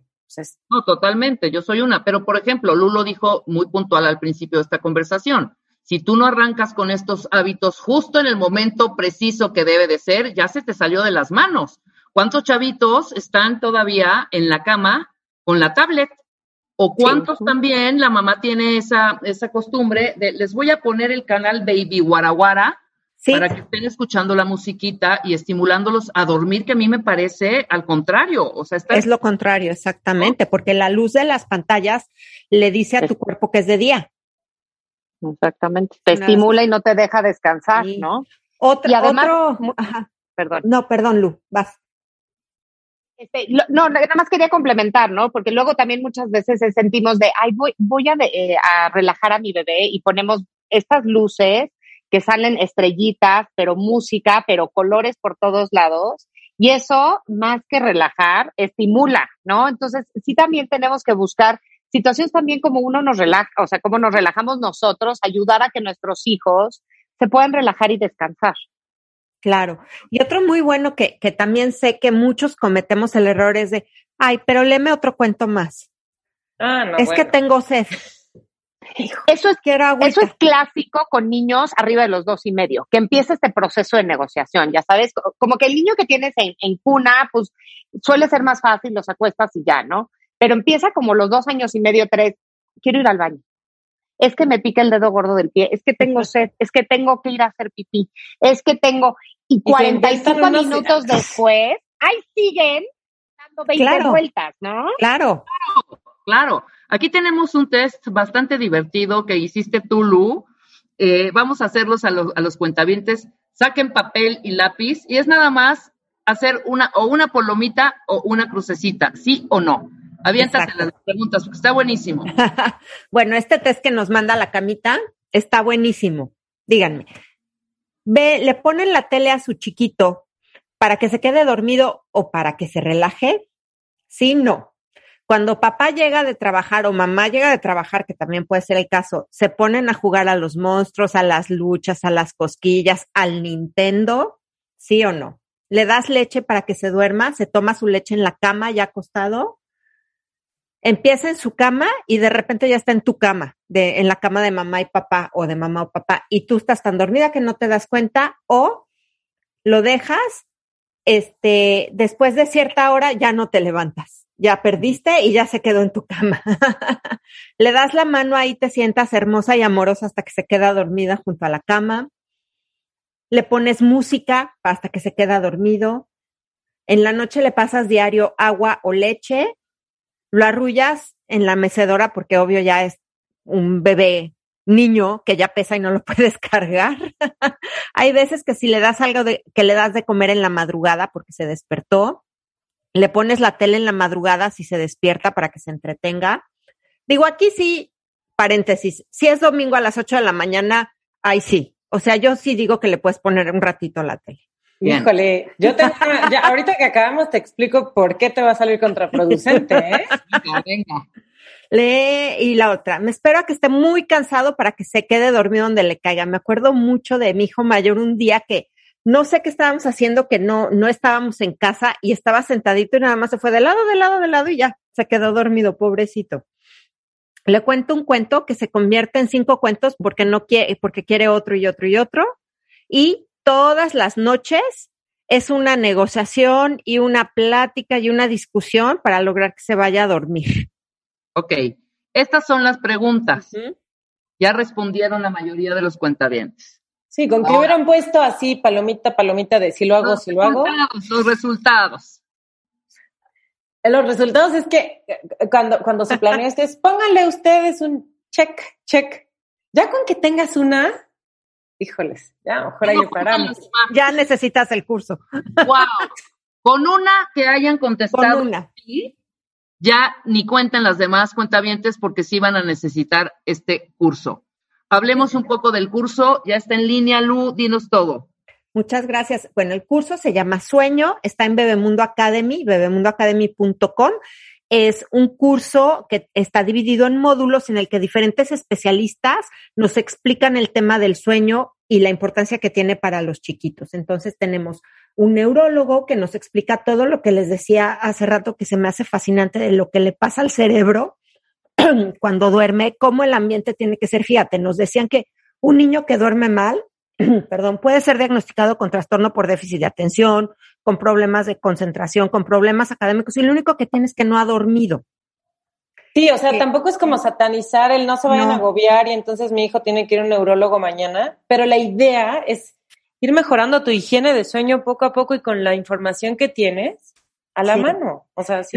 Luego tenemos una nutrióloga que nos platica también de la importancia de lo que cenen los niños y de cómo esto los ayuda a un mejor dormir y a un mejor desarrollo. Luego están Patty y Lu, que son nuestras sleep coaches por excelencia de Bebemundo, que nos ayudan a darnos eh, como las, las bases de una rutina de sueño saludable, de esto que se conoce como la higiene de sueño, siempre entendiendo que cada familia tiene sus, sus valores, sus principios, sus filosofías de vida, ¿no? O sea, si, si quieres practicar el colecho, si quieres que el bebé se vaya muy pronto a su cuarto, todas las formas de, de ser en familia pueden integrar una buena higiene de sueño y eso se me hace valiosísimo porque a veces creemos que, ay, bueno, si hace colecho o hace colecho porque ya no hubo de otra, porque estamos todos tan cansados que ya ahí nos acabamos dormidos, pues no es lo mismo que decidas que es lo mejor para ti por, porque crees en el apego y todas estas cosas.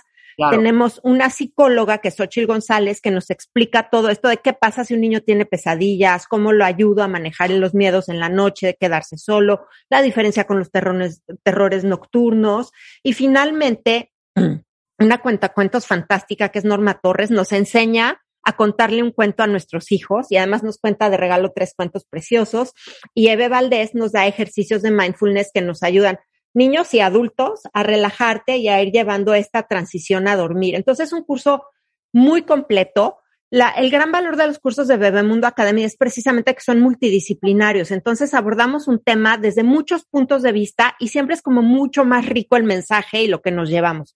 Pero en el centro, el eje de un, de llevar a tus hijos al bien dormir son las rutinas y es en lo que Patti y Lu son unas expertazas. Y además son rutinas que incluso si los cuentavientes ahorita con la pandemia está totalmente destrozada su, su rutina de sueño, pues les va a servir. Estas rutinas, si las implementamos, sirven a cualquier edad. Increíble. Ya está arriba, eh, métanse a bebemundoacademy.com y lo más maravilloso de todo esto es el precio Lu. Sí. ¿Sabes? O sea, me encantó. ¿Cuánto cuesta inscribirse al curso que ya está arriba en línea? Lo pueden tomar a cualquier hora, en el momento que quieren, ya que hayan dormido a sus chiquitos. al ritmo que cada quien quiera ir.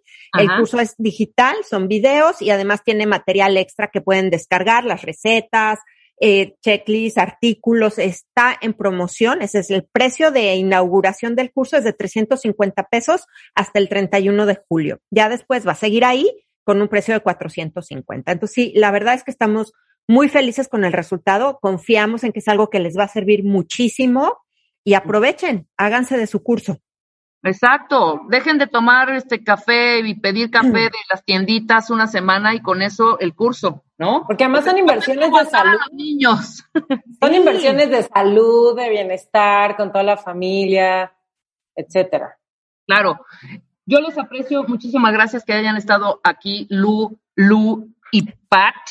Pero yo quiero saber, por último, quiero preguntarte, Paz, que, que, que ahorita Lulu Botello dijo, no, en domingo sí yo los dejo que vean tantito tele en las mañanas. ¿Por qué es contraproducente?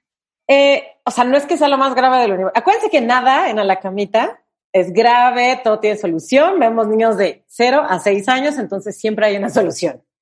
Pero eh, el tema es que si empiezas a fomentar este, abro el ojo y le doy la leche, abro el ojo y le pongo la tele, yo bebé o yo niño, como no tengo mucha noción del tiempo, abro el ojo y estoy esperando a que me pongas la tele. Entonces, muchas veces por esperar, ah, sí, con eso le gano una hora, digo, quizás si es un domingo en un niño que entiende de días, pues va. Pero si lo haces con uno más chiquito, abre el ojo porque le amaneció a las 4 de la mañana y te va a gritar, ¡tele! ¡Leche! Entonces, por eso, o sea, si lo tienes bien establecido con el niño más grandecito, vas, te paras como ninja, agarras una fruta y te pones a verte. Pues a lo mejor ya, Lu que ya tiene hijos más grandes, bueno, Lu y Lu, se, lo, lo, podrán corroborar. Pero con los más chiquititos, híjole, de verdad que hasta el esfuerzo hacen por amanecerles más temprano, entonces les puede salir contraproducente. Por eso pues yo aquí nada más añadiría, yo nada más aquí añadiría, y esto es como con niños arriba de 14, 15 meses, ¿no? Eso, que si en cuanto se despiertan es el plan favorito, ojo, porque se te van a empezar a despertar cada día más temprano. que tener, y por lo general los planes favoritos, pues eso, son las leches, cama de papás, teles, iPads, celulares. Y no solito quedarse en la camita y volver O jugar, ¿no? o incluso también jugar. hacer jugar. Vamos a jugar un ratito, vamos a vestirnos, te cambio, te peino. Nadie quiere empezar el día para que me cambies, me peines y me vistas. entonces, así empiezan también, descansan mucho más, ¿no? Claro, también.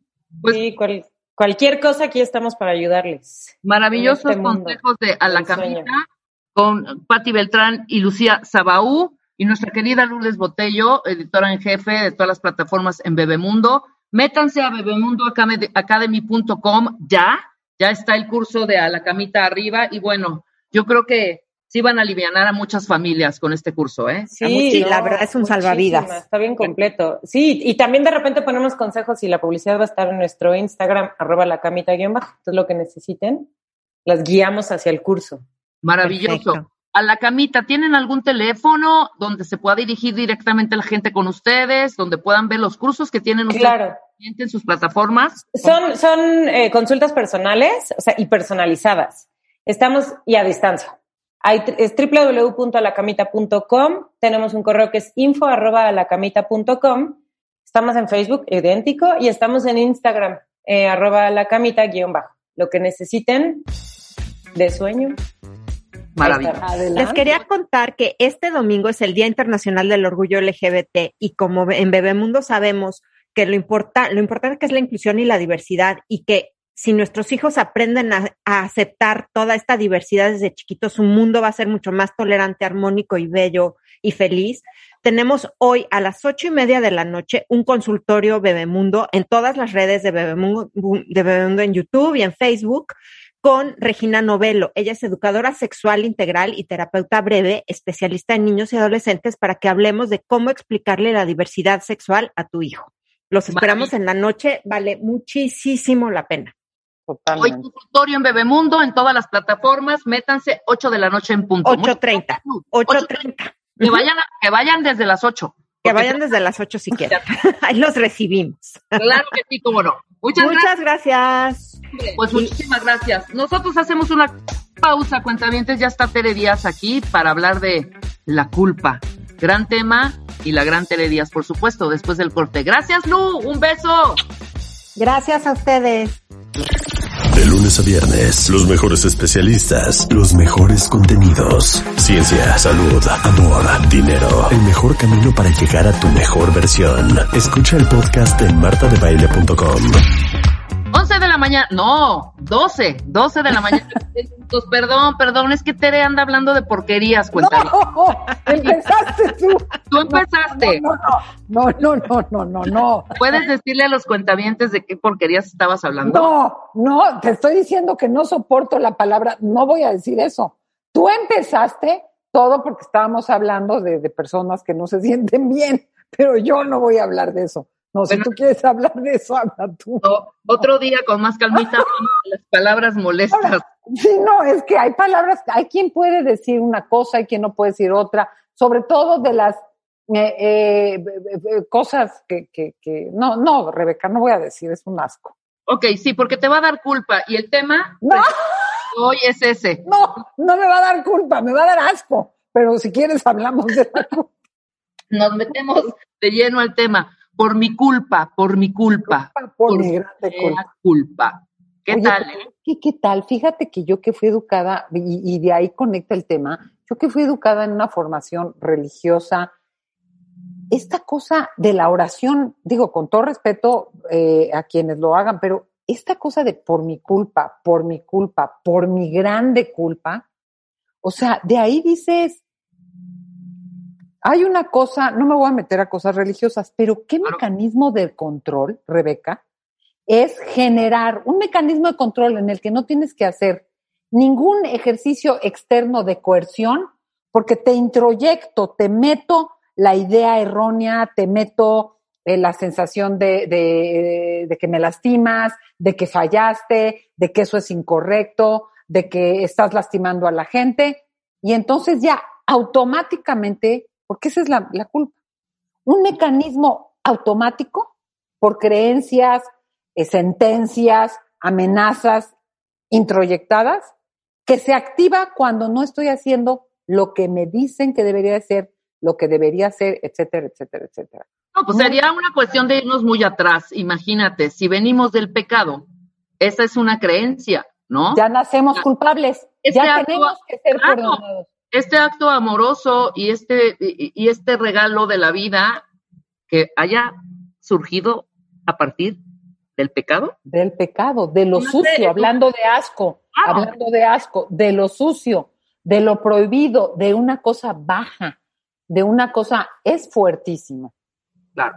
Y ahí agrégale, porque cómo se mezclan cosas, y ahí agrégale a todas las sentencias, yo recuerdo que cuando hacía ciertas cosas en mi adolescencia, infancia, ciertas cosas, y no sexuales, ¿eh? porque ojalá hubiera sido más sexual en mi adolescencia e infancia, yo creo que lo tenía más que reprimido, pero que no les presté no sé qué a mis hermanas, eh, que vi un programa que a mis papás les parecía.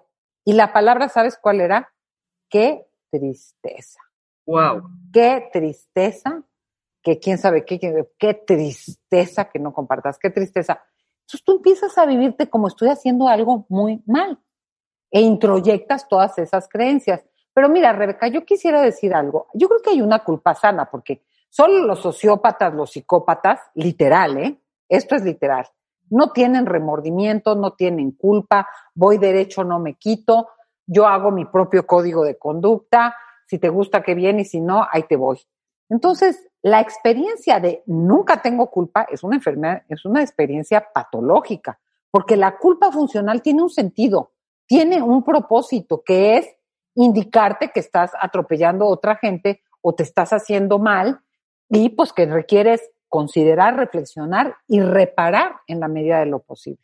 O sea, hay una culpa sana en donde estás violando, violentando derechos de otras personas o te estás lastimando a ti mismo, te estás descuidando y estás poniendo en riesgo tu integridad física, emocional, económica, eh, social, llámale como quieras. Entonces, que se active ahí la culpa con un código ético alineado de cuidado personal y de cuidado al otro, pues es señal de salud mental, porque la gente que no tiene remordimiento de nada, auxilio. Y esos son, lo reitero, sociópatas, psicópatas, que tienen muy, o gente muy narcisa, que tiene cero conexión, cero empatía, cero empacho, de veras, de lo que le pasa a los demás porque tienen su objetivo y ahí van.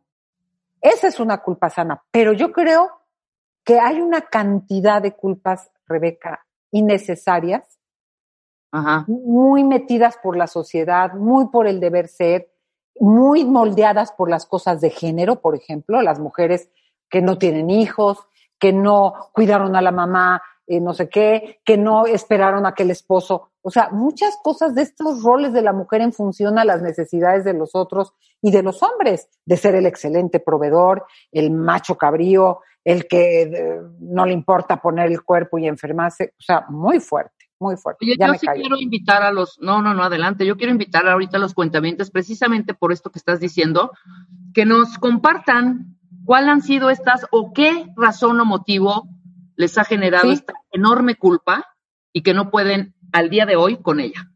¿No? Cuentavientes, hombres y mujeres, los leemos. ¿Cuál es su enorme culpa al día de hoy? y a ver, tú qué puedes arreglar tantito. Y Rebeca, ¿sabes qué? Muchas veces te das cuenta que es irracional, pero como se activa esta cosa muy, que, que completamente, porque se manifiesta en muchas formas. La culpa se manifiesta de forma física, donde eh, te duele el estómago, te duele la cabeza, no puedes dormir, eh, vives con, con, el, eh, con una opresión en el pecho, con la respiración entrecortada, etcétera. Bueno, hay gente que hasta camina así, como, como dobladita, que ni siquiera se puede enderezar, con un peso, va cargando, ¿me entiendes? O sea, hay muestras físicas, hay muestras emocionales, que es como lo más común, por decir, más obviamente no lo único, es este agobio, este remordimiento, esta sensación de vergüenza, esta angustia, el miedo a defraudar a los demás, este, la sensación de, minusvalía, porque yo siento esto, porque yo pienso esto, porque, mira, no sabes cómo me dicen los domingos en los verdadazos, es que quiero independizarme, pero mi mamá me dice, personas de entre veintitantos y treinta y tantos años, pero mi mamá me dice que si me voy se va a morir, que no podría vivir sin mí. O sea, ¿qué es eso? Y luego mentalmente, Rebeca, ¿qué es una verdadera, ¿cómo te diré? Eh, pensamientos intrusivos, ideas compulsivas, una rumiación, una serie de sentencias, soy malo, es que si hago esto no va a poder ser, es que lo voy a lastimar, es que me van a dejar de querer, es que si se enferma va a ser por, no, es que si me voy y le pasa algo a mi mamá, no me lo voy a perdonar. O sea, una rumiación que es como muy obsesiva mental, que acompaña el sentimiento de, de, de, de zozobra, de remordimiento, de, vergüenza, de etcétera, etcétera. Claro, se acaba traduciendo en algo físico. Entonces, es una cosa muy desagradable porque uno no te deja estar en paz y dos, acabas haciendo cosas, Rebeca, que no quieres, que no corresponden a lo que necesitas, que no se alinean a veces ni con tus valores, que te pueden resultar aburridas porque no son de interés. Entonces no puedes legitimizar o legitimar, no sé ni cómo se diga, lo que necesitas, lo que quieres, lo que valoras, lo que te gusta, porque estás con el temor de lastimar, ofender. Ya no te digo los que tienen estas ideas rígidas de que de plano se van a ir al infierno, ¿no? No, pero a veces hasta es atentas contra tu propia integridad. Totalmente, Rebeca. Pero te voy a decir por qué. Porque no quieres, o sea, es más fuerte el peso de esta culpa por no querer pagar esa factura, que ahorita vamos a ir desmenuzando. O sea, es imposible no sentirla. O sea, habrá, habrá que trabajarla y ver, este, o sea, ver cómo se acomodan ciertas emociones, ¿no? Esto que dices es muy importante, porque si no, no, ahora me voy a sentir mal porque siento culpa, dijiste.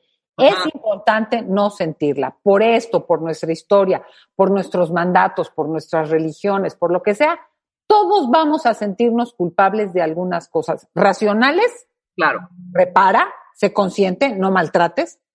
E irracionales, hay que desmenuzarlas.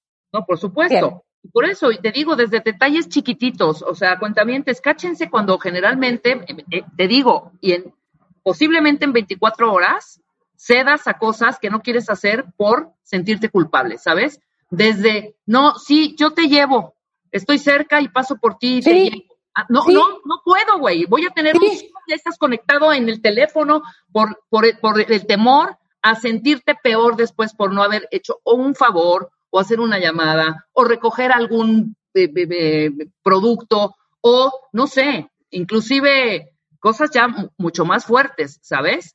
Y Rebeca, hasta recibir una llamada. Hay gente que quiere hablar y quiere hablar, oye, no, y decirle, no, no puedo. A mí a veces me dicen, es que nunca tienes tiempo. Pues, o sea, ahora sí que por ahorrarte nunca tienes tiempo. Hay gente que está, ya oyó y, y, se queja luego, ¿eh? Es que me habló no sé quién, tuve que escuchar a no sé quién, pues, pues ¿por qué les tomas las llamadas? Pues es que si no, luego me siento muy mal. O sea, ese muy mal es la culpa, ¿me entiendes? Claro, ese muy mal es la culpa. Y te digo una cosa, Rebeca, ya no digas estas lealtades familiares, es muy común que híjole, a mí me dieron, mi, eh, mi, hermana muere, ha hecho cielos, tierra, tratamientos, ya fue aquí, ya fue allá por embarazarse, no se puede embarazar. Yo a la primera me embarazo. Chin, como no le digo, o la hago la madrina, pero todo desde ese sentimiento de yo no lo merezco, ¿no? ¿Cómo le hago para que no sienta feo? Oye, pues qué mala suerte, la vida es difícil, hay injusticias o también a nivel familiar. Este, a mí me dan un trabajo o puedo acceder a un viaje que yo sé que mi papá quería o, toda mi familia no puede viajar acá y yo voy a poder viajar, pero ¿cómo? Mejor me voy con todos a, Temisco eh, en vez de irme yo a Acapulco, que me puedo ir a Acapulco, pero mejor llevo a todos a Temisco y regresamos, porque ¿cómo me voy a ir yo a Acapulco si lo puedo hacer y lo quiero hacer, pero ellos no pueden? ¿Sí me explicó? En esta alianza de lealtades familiares donde o todos coludos o todos rabones. Y te voy a decir, muchas veces los contextos, por eso también se activa la culpa, Rebeca, porque muchas veces el contexto te hace sentir culpa. Bueno, claro, tú que tienes este una casita de fin de semana, o no, bueno, claro, tú que tienes coche, o tú que puedes viajar, o tú que, que, que, que tienes una persona que te lleva y te trae que te maneja, pues no, yo tengo que andar manejando y es muy pesado. O sea, la familia cuando un, ahora sí como una palomita explota primero, le va como en feria, porque los otros maicitos tan chingue y jode, no, claro, como que tú sí, y como si ese otro debiera de compensar lo que los otros no tienen. Entonces, ojo, tiene que ver con nuestra estructura de carácter, obsesiva, rumiante, perfeccionista, sí. Tiene que ver con una contexto general que venimos y hablando, este, Rebeca, de esta cosa judio-cristiana, obvio que venimos del pecado, como tú dices, del pero Dijiste, algo importantísimo, esta parte del que se procuró más, el que trabajó más, el que trabajó tanto física como internamente más, el que está emocionalmente más equilibrado, es el que tiene que hacer el favor, ¿sabes? O sea, así lo pongo, o sea, en palabras básicas, ¿no? Tú que sí tienes coche, dale una aventón a tu hermano que va a ir en metro tres horas. Oye, perdón, tengo trabajo. No me puedo salir de la chamba, ¿sabes? Sí, oye, tú como tienes casa de fin de semana, préstasela a tu tía y a tu abuelita y a tus primos. ¿Por? Oye, tú, como tienes dinero, tú dale más dinero a mi mamá. ¿Por? O sea, es que como ya, casi, casi, ya que ni me vaya bien, porque me va a ir como en feria, ¿no? Claro. Y terminas haciéndolo por el temor a generarte ese bulto enorme que se llama culpa. Claro. Culpa y, que es totalmente, totalmente. O sea, entonces casi, a ver, yo creo que este tema, Rebeca, es bien interesante porque claro que los privilegios nos dan responsabilidades. Obvio, quien tiene más privilegios tiene más poder, pero de ahí a que la gente asuma que porque tú tienes coche, tienes que pasar por todos desde el principio, híjole, perdón, es como si yo estoy esperando que Julio Iglesias, que creo que todavía vive, me preste su yate, porque pues él tiene yate y yo quiero hacer un viaje en yate y yo no tengo manera de conseguir un yate. O, o amigas que tienen avión, oye, pues que, oye, perdón, no te desubiques. Y es lo mismo con el coche y con la bicicleta, ¿eh? Y con el tostador. Como tú tienes tostador, pues dame diario mi sándwich y me mandas mi sándwich con mi pan tostado. Es ubicarnos, si la vida no es justa, sí. Pero que mis privilegios me hagan tener más conciencia y responsabilidad, sí. Pero que yo tenga que cargar con una serie de cosas y si no, pues, si no me siento culpable, porque sabes que Rebeca, sí tiene que ver con introyectos, y uso la palabra introyectos, o sea, con juicios, creencias de la vida, del sexo, de la maternidad, de las relaciones. Estoy leyendo un libro sobre nuevas masculinidades que habla de cómo los hombres hacen, empiezan a hacer como movimientos de hombres que aprenden a cuidar, que tienen que, que, que de veras equilibrar sus horas de trabajo, como salirse de su zona de confort y el de las mujeres se llama malas madres. O sea, mujeres que de pronto dicen, sí, hoy no como con mis hijos, me voy a ir a comer con mis amigas, o hoy no voy a comprarle tal cosa que se chute otro año con esto, este suétercito, y yo me compro, y yo me pinto el pelo, ¿sí me entiendes? O sea, hoy no te cuido a los nietos, perdón. Exacto, total. Pero como, como las cosas de género, nuestros contextos nos van haciendo desafiar introyectos introyectos que pues se nos meten por la religión, por la familia, porque somos hombres, mujeres, o no hemos decidido que somos, o lo que sea. Pero también ocurre la presión social, o sea, también es real lo que hablábamos, que el entorno te castiga burlándose, dejándote de invitar, ¿no? Hay gente que dice, ay, Nora, como todo el tiempo, como estudió no sé qué, ay, ¿tú cómo eres tan letrada? O sea, comentarios así, ¿me entiendes? Donde no gustan las diferencias. Todos coludos o todos rabones. Es muy fuerte. Aquí nos escribe Mons y gracias Mons por compartir tu, tu gran culpa, o ya no, esta, Mons está bastante trabajada. Mira, me dice, mi mamá me dijo, cómprale una laptop a tu sobrino porque la usa para la escuela. O sea, no fue ni siquiera, oye, puedes comprar, oye, puedes. O, pongamos todos algo. Ah, no. Fue cómprale cómprale una laptop a tu sobrino porque la, usa, porque la usa para la escuela. No se la compró. Anteriormente, Montz hubiera sentido culpa, pero ya aprendió que las responsabilidades de otros no son las suyas. Montse está bastante trabajada, ¿no? Consciente, pero fíjate que dijiste algo bien importante y lo dijo Montz también. ¿Qué crees? A veces preferimos sentir el enojo, el coraje, la chinga, y hacerlo para que no nos fastidien, que tolerar el malestar de posicionarme como contundentemente y con claridad no lo voy a hacer. Y ese malestar, o sea, el malestar se disipa, es como cuando se disipa tolerándolo, este, Rebeca. O sea, para poder atravesar y hacer lo que quieres y dar lo que puedes o lo que quieres cuando te parece oportuno y constructivo y no desde la presión, el chantaje, la amenaza y la manipulación, tienes que tolerar en ese decir no el malestar que te va a generar. Como decía hace rato, es tan cansado desde la cosa física hasta los remordimientos, hasta los pensamientos eh, totalmente compulsivos de no me, me, van a dejar hablar, ya no me van a invitar, van a decir que soy una sangrona, yo no quiero parecer sangrona, pero tienes que tolerar esa, ese tránsito por esos malestares cuando das el no.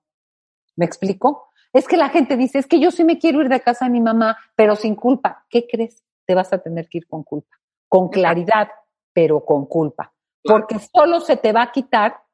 Es como la yoga, como yo digo siempre, es que yo me quiero parar de cabeza, pero que no me duelan los brazos. No, hija, tienes que hacer el perro boca abajo, la escuadra, el luchador, no sé cómo se llama. Vas a ir con culpa y a pesar de los señalamientos de quizá toda tu familia que te van a decir, eres una egoísta, además. Ah, exacto. Además. Egoísta, solo piensas por ti, tú que tienes ventajas tienes que ayudar.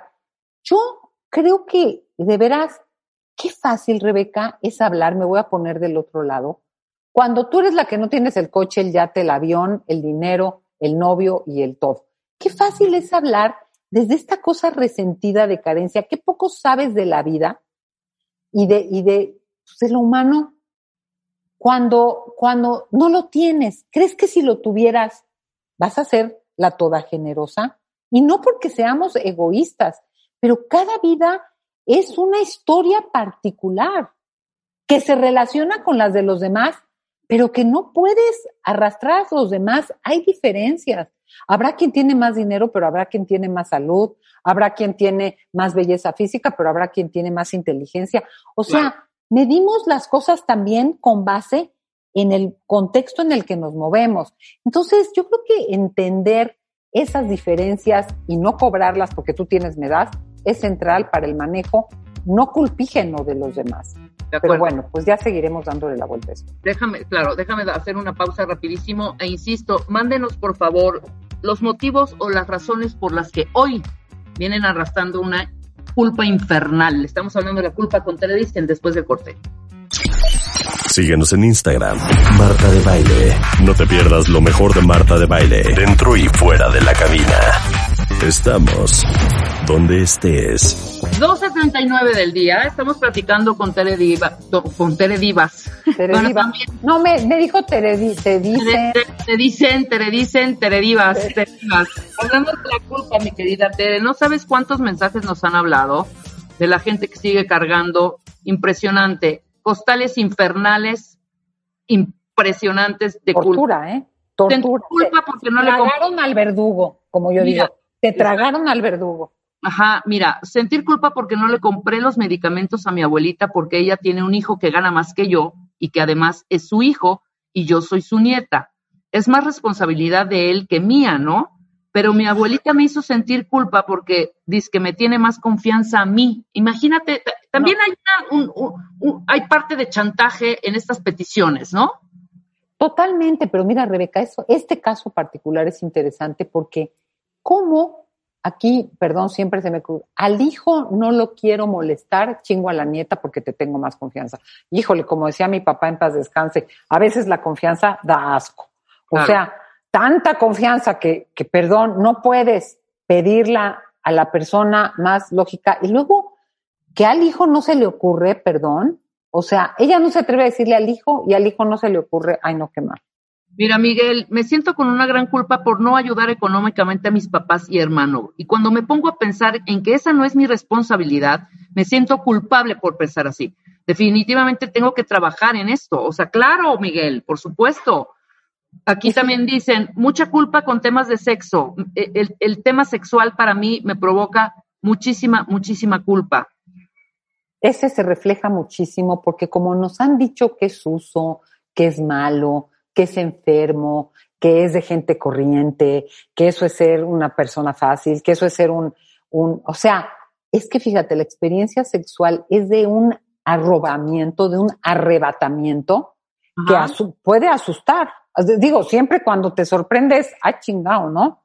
Pero cómo trabajas todas tus, el trato de tu cuerpo, cómo miraron tu cuerpo, cómo se refiere al cuerpo. Este trabajo de la culpa sexual es un trabajo, sí, te diría yo, artesanal, y ahí sí voy a hacer mi, mi, mi, mi comercial, que por favor llamen a la montaña, 55 15 57 0199.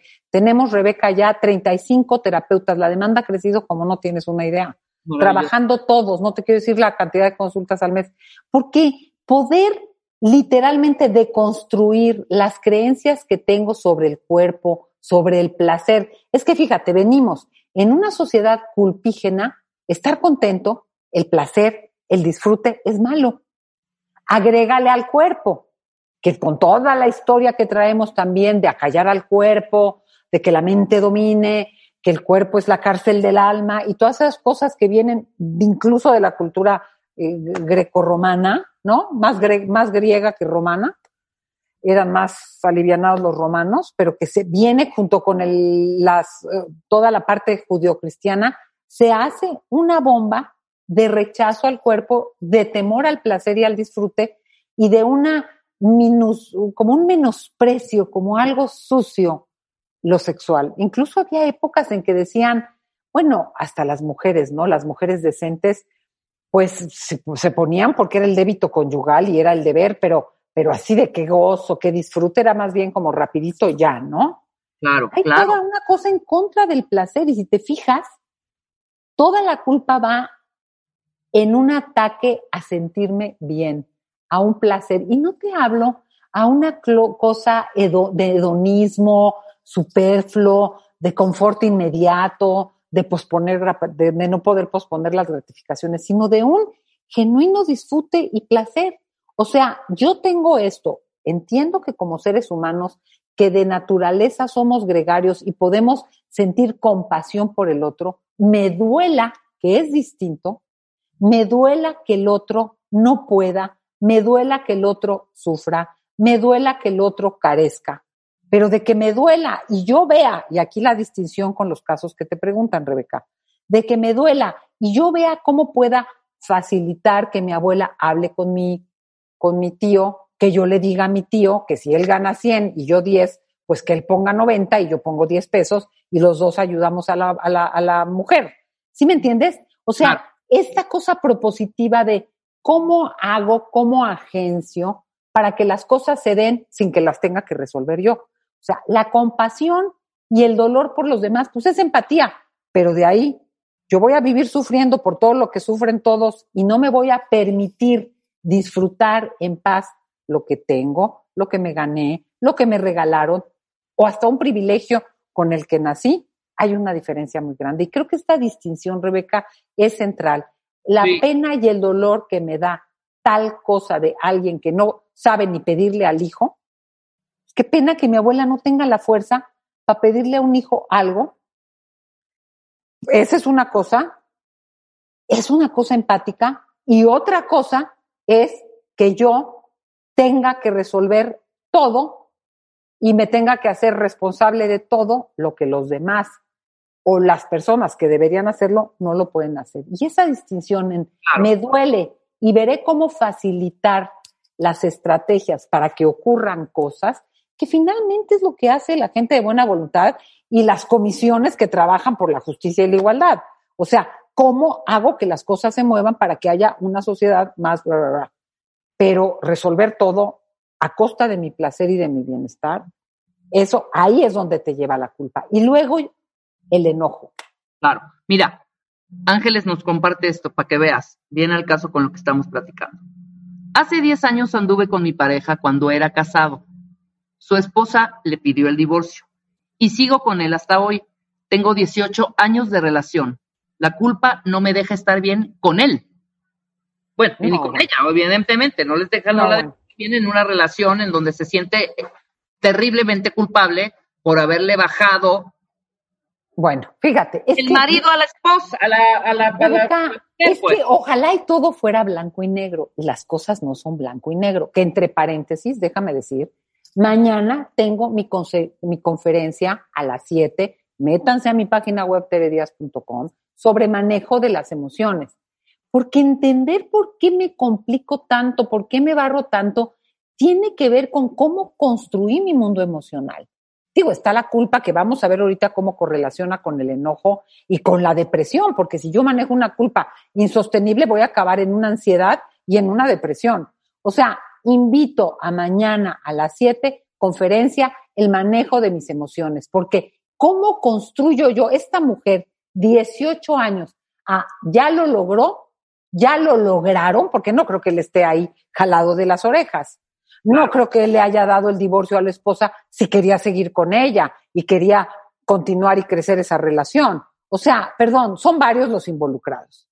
Pero cómo ahí, ahí es clarísimo que hay una premisa que ella violó, que normalmente se tiene que respetar, que es no te metas, que casi nunca se respeta, no te metas con el cucú ajeno, y ella se metió. O sea, se metió ella y el señor accedió. No, no, no es que ella nada más, ¿no?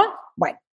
Y pasa el tiempo y sigue, lo que sigue reinando no es la señora quiso el divorcio, nosotros estamos bien, no nos cacharon, no le chingamos la vida a nadie. Ese matrimonio igual se hubiera terminado, pero viene la premisa, nunca te metas eh, eh, con un casado, ¿no? Ahora sí que de los diez mandamientos, solo dos tienen que ver con ese tema de no cometerás adulterio y es no solo hasta por pensarlo, ¿eh? hay uno de desearás la mujer de tu prójimo. No es que te la cogiste, solo si la deseas ya estás pecando. Entonces, aquí este es un ejemplo muy claro, Rebeca, de cómo hay premisas que tu código interno tiene introyectadas premisas del deber ser en abstracto.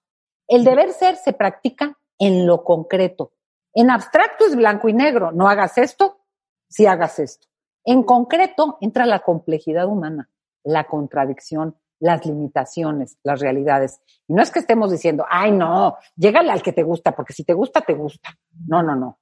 Se dieron las cosas, no nos está narrando la historia ni nos la narrará, pero la mujer pidió el divorcio, se involucraron antes, siguen juntos, no querían fastidiar a nadie, no había una intención de fregar, hay un amor que se ve que ha funcionado con las limitantes que pueda tener la relación de pareja, y ella sigue pensando, es como si alguien que creía en la virginidad y que era pecado tener relaciones sexuales eh, eh, antes del matrimonio y que no se casó firme, virgen, siga pensando que está mal. O sea, cometió una cierta infracción, sí, corrió ciertos riesgos, sí, pero también hay cosas que nos pasan. El Señor quería, la mujer pidió el divorcio, 18 años después, ahora te voy a decir, la cagaste neta. En este caso fue más un tema mucho más complejo, pero la regaste. No puede eh, eh, existir el autoperdón, no puede aceptar, no podemos, ¿en dónde nos dijeron que somos perfectos? somos no solo humanos, demasiado humanos, la regamos varias veces. Fíjate, ¿te acuerdas de la película de Seven Souls? De este actor negro que claro, no Claro, claro, claro. Es interesante porque cómo uno de pronto, yo veo padres que fueron muy malos padres y reparan con los nietos. O sea, ¿cómo puedes, ya la, ya, ok, no puedes hacer una reparación? Vamos a suponer el caso de esta mujer que le arruinó la vida a esa mujer y por eso ella pidió el este y ella se aferró y lo que quieras. Bueno, vamos a empezar porque el hombre también tomó una elección, ¿no? No es que el hombre lo jalaron de los pelos pues podría reparar si de veras siente que obró mal desde esta mirada de me dijeron que no, esta mujer sufrió, él dudaba, yo le di toloacho, ¿cómo dicen? Sí, toloache. que, que haya hecho barbaridad y media en su momento, en su ignorancia, en su inmadurez, en su necedad y un poquito de maldad. Que te voy a decir, la gente mala, mala, no siente remordimiento, Rebeca. O sea que esta persona no es mala, mala.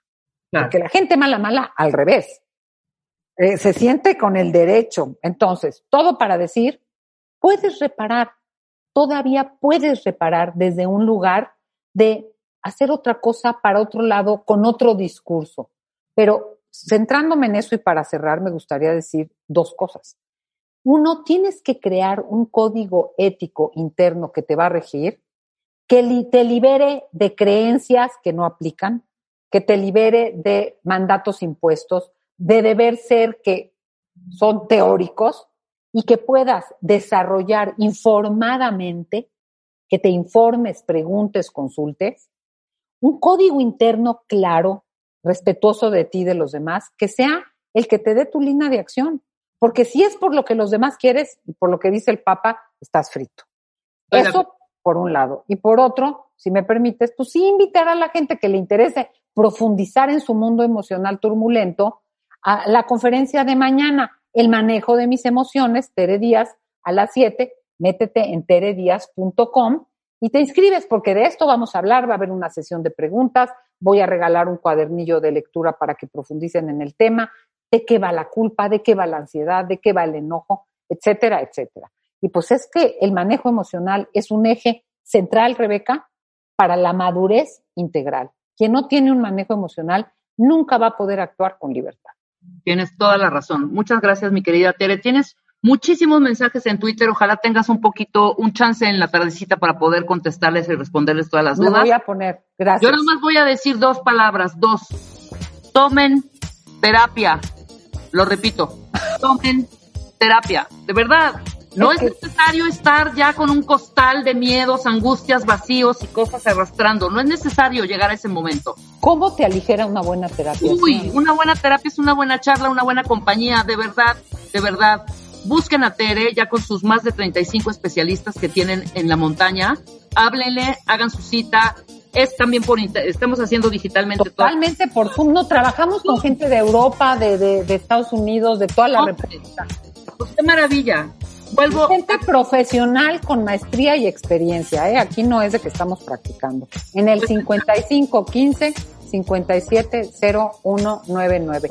Vamos soltando culpas, vamos aligerando y de por sí el sufrimiento llega solo. Hay que disfrutar todo lo disfrutable. Soltemos nuestras culpas. Exacto. Muchas gracias, Tere. Gracias a ti, Rebeca. Siempre tan puntual y siempre tan atinada en todo. Muchas gracias, Anda. Nosotros nos vamos, cuentavientes. Estamos mañana a las 10 de la mañana en punto en W Radio.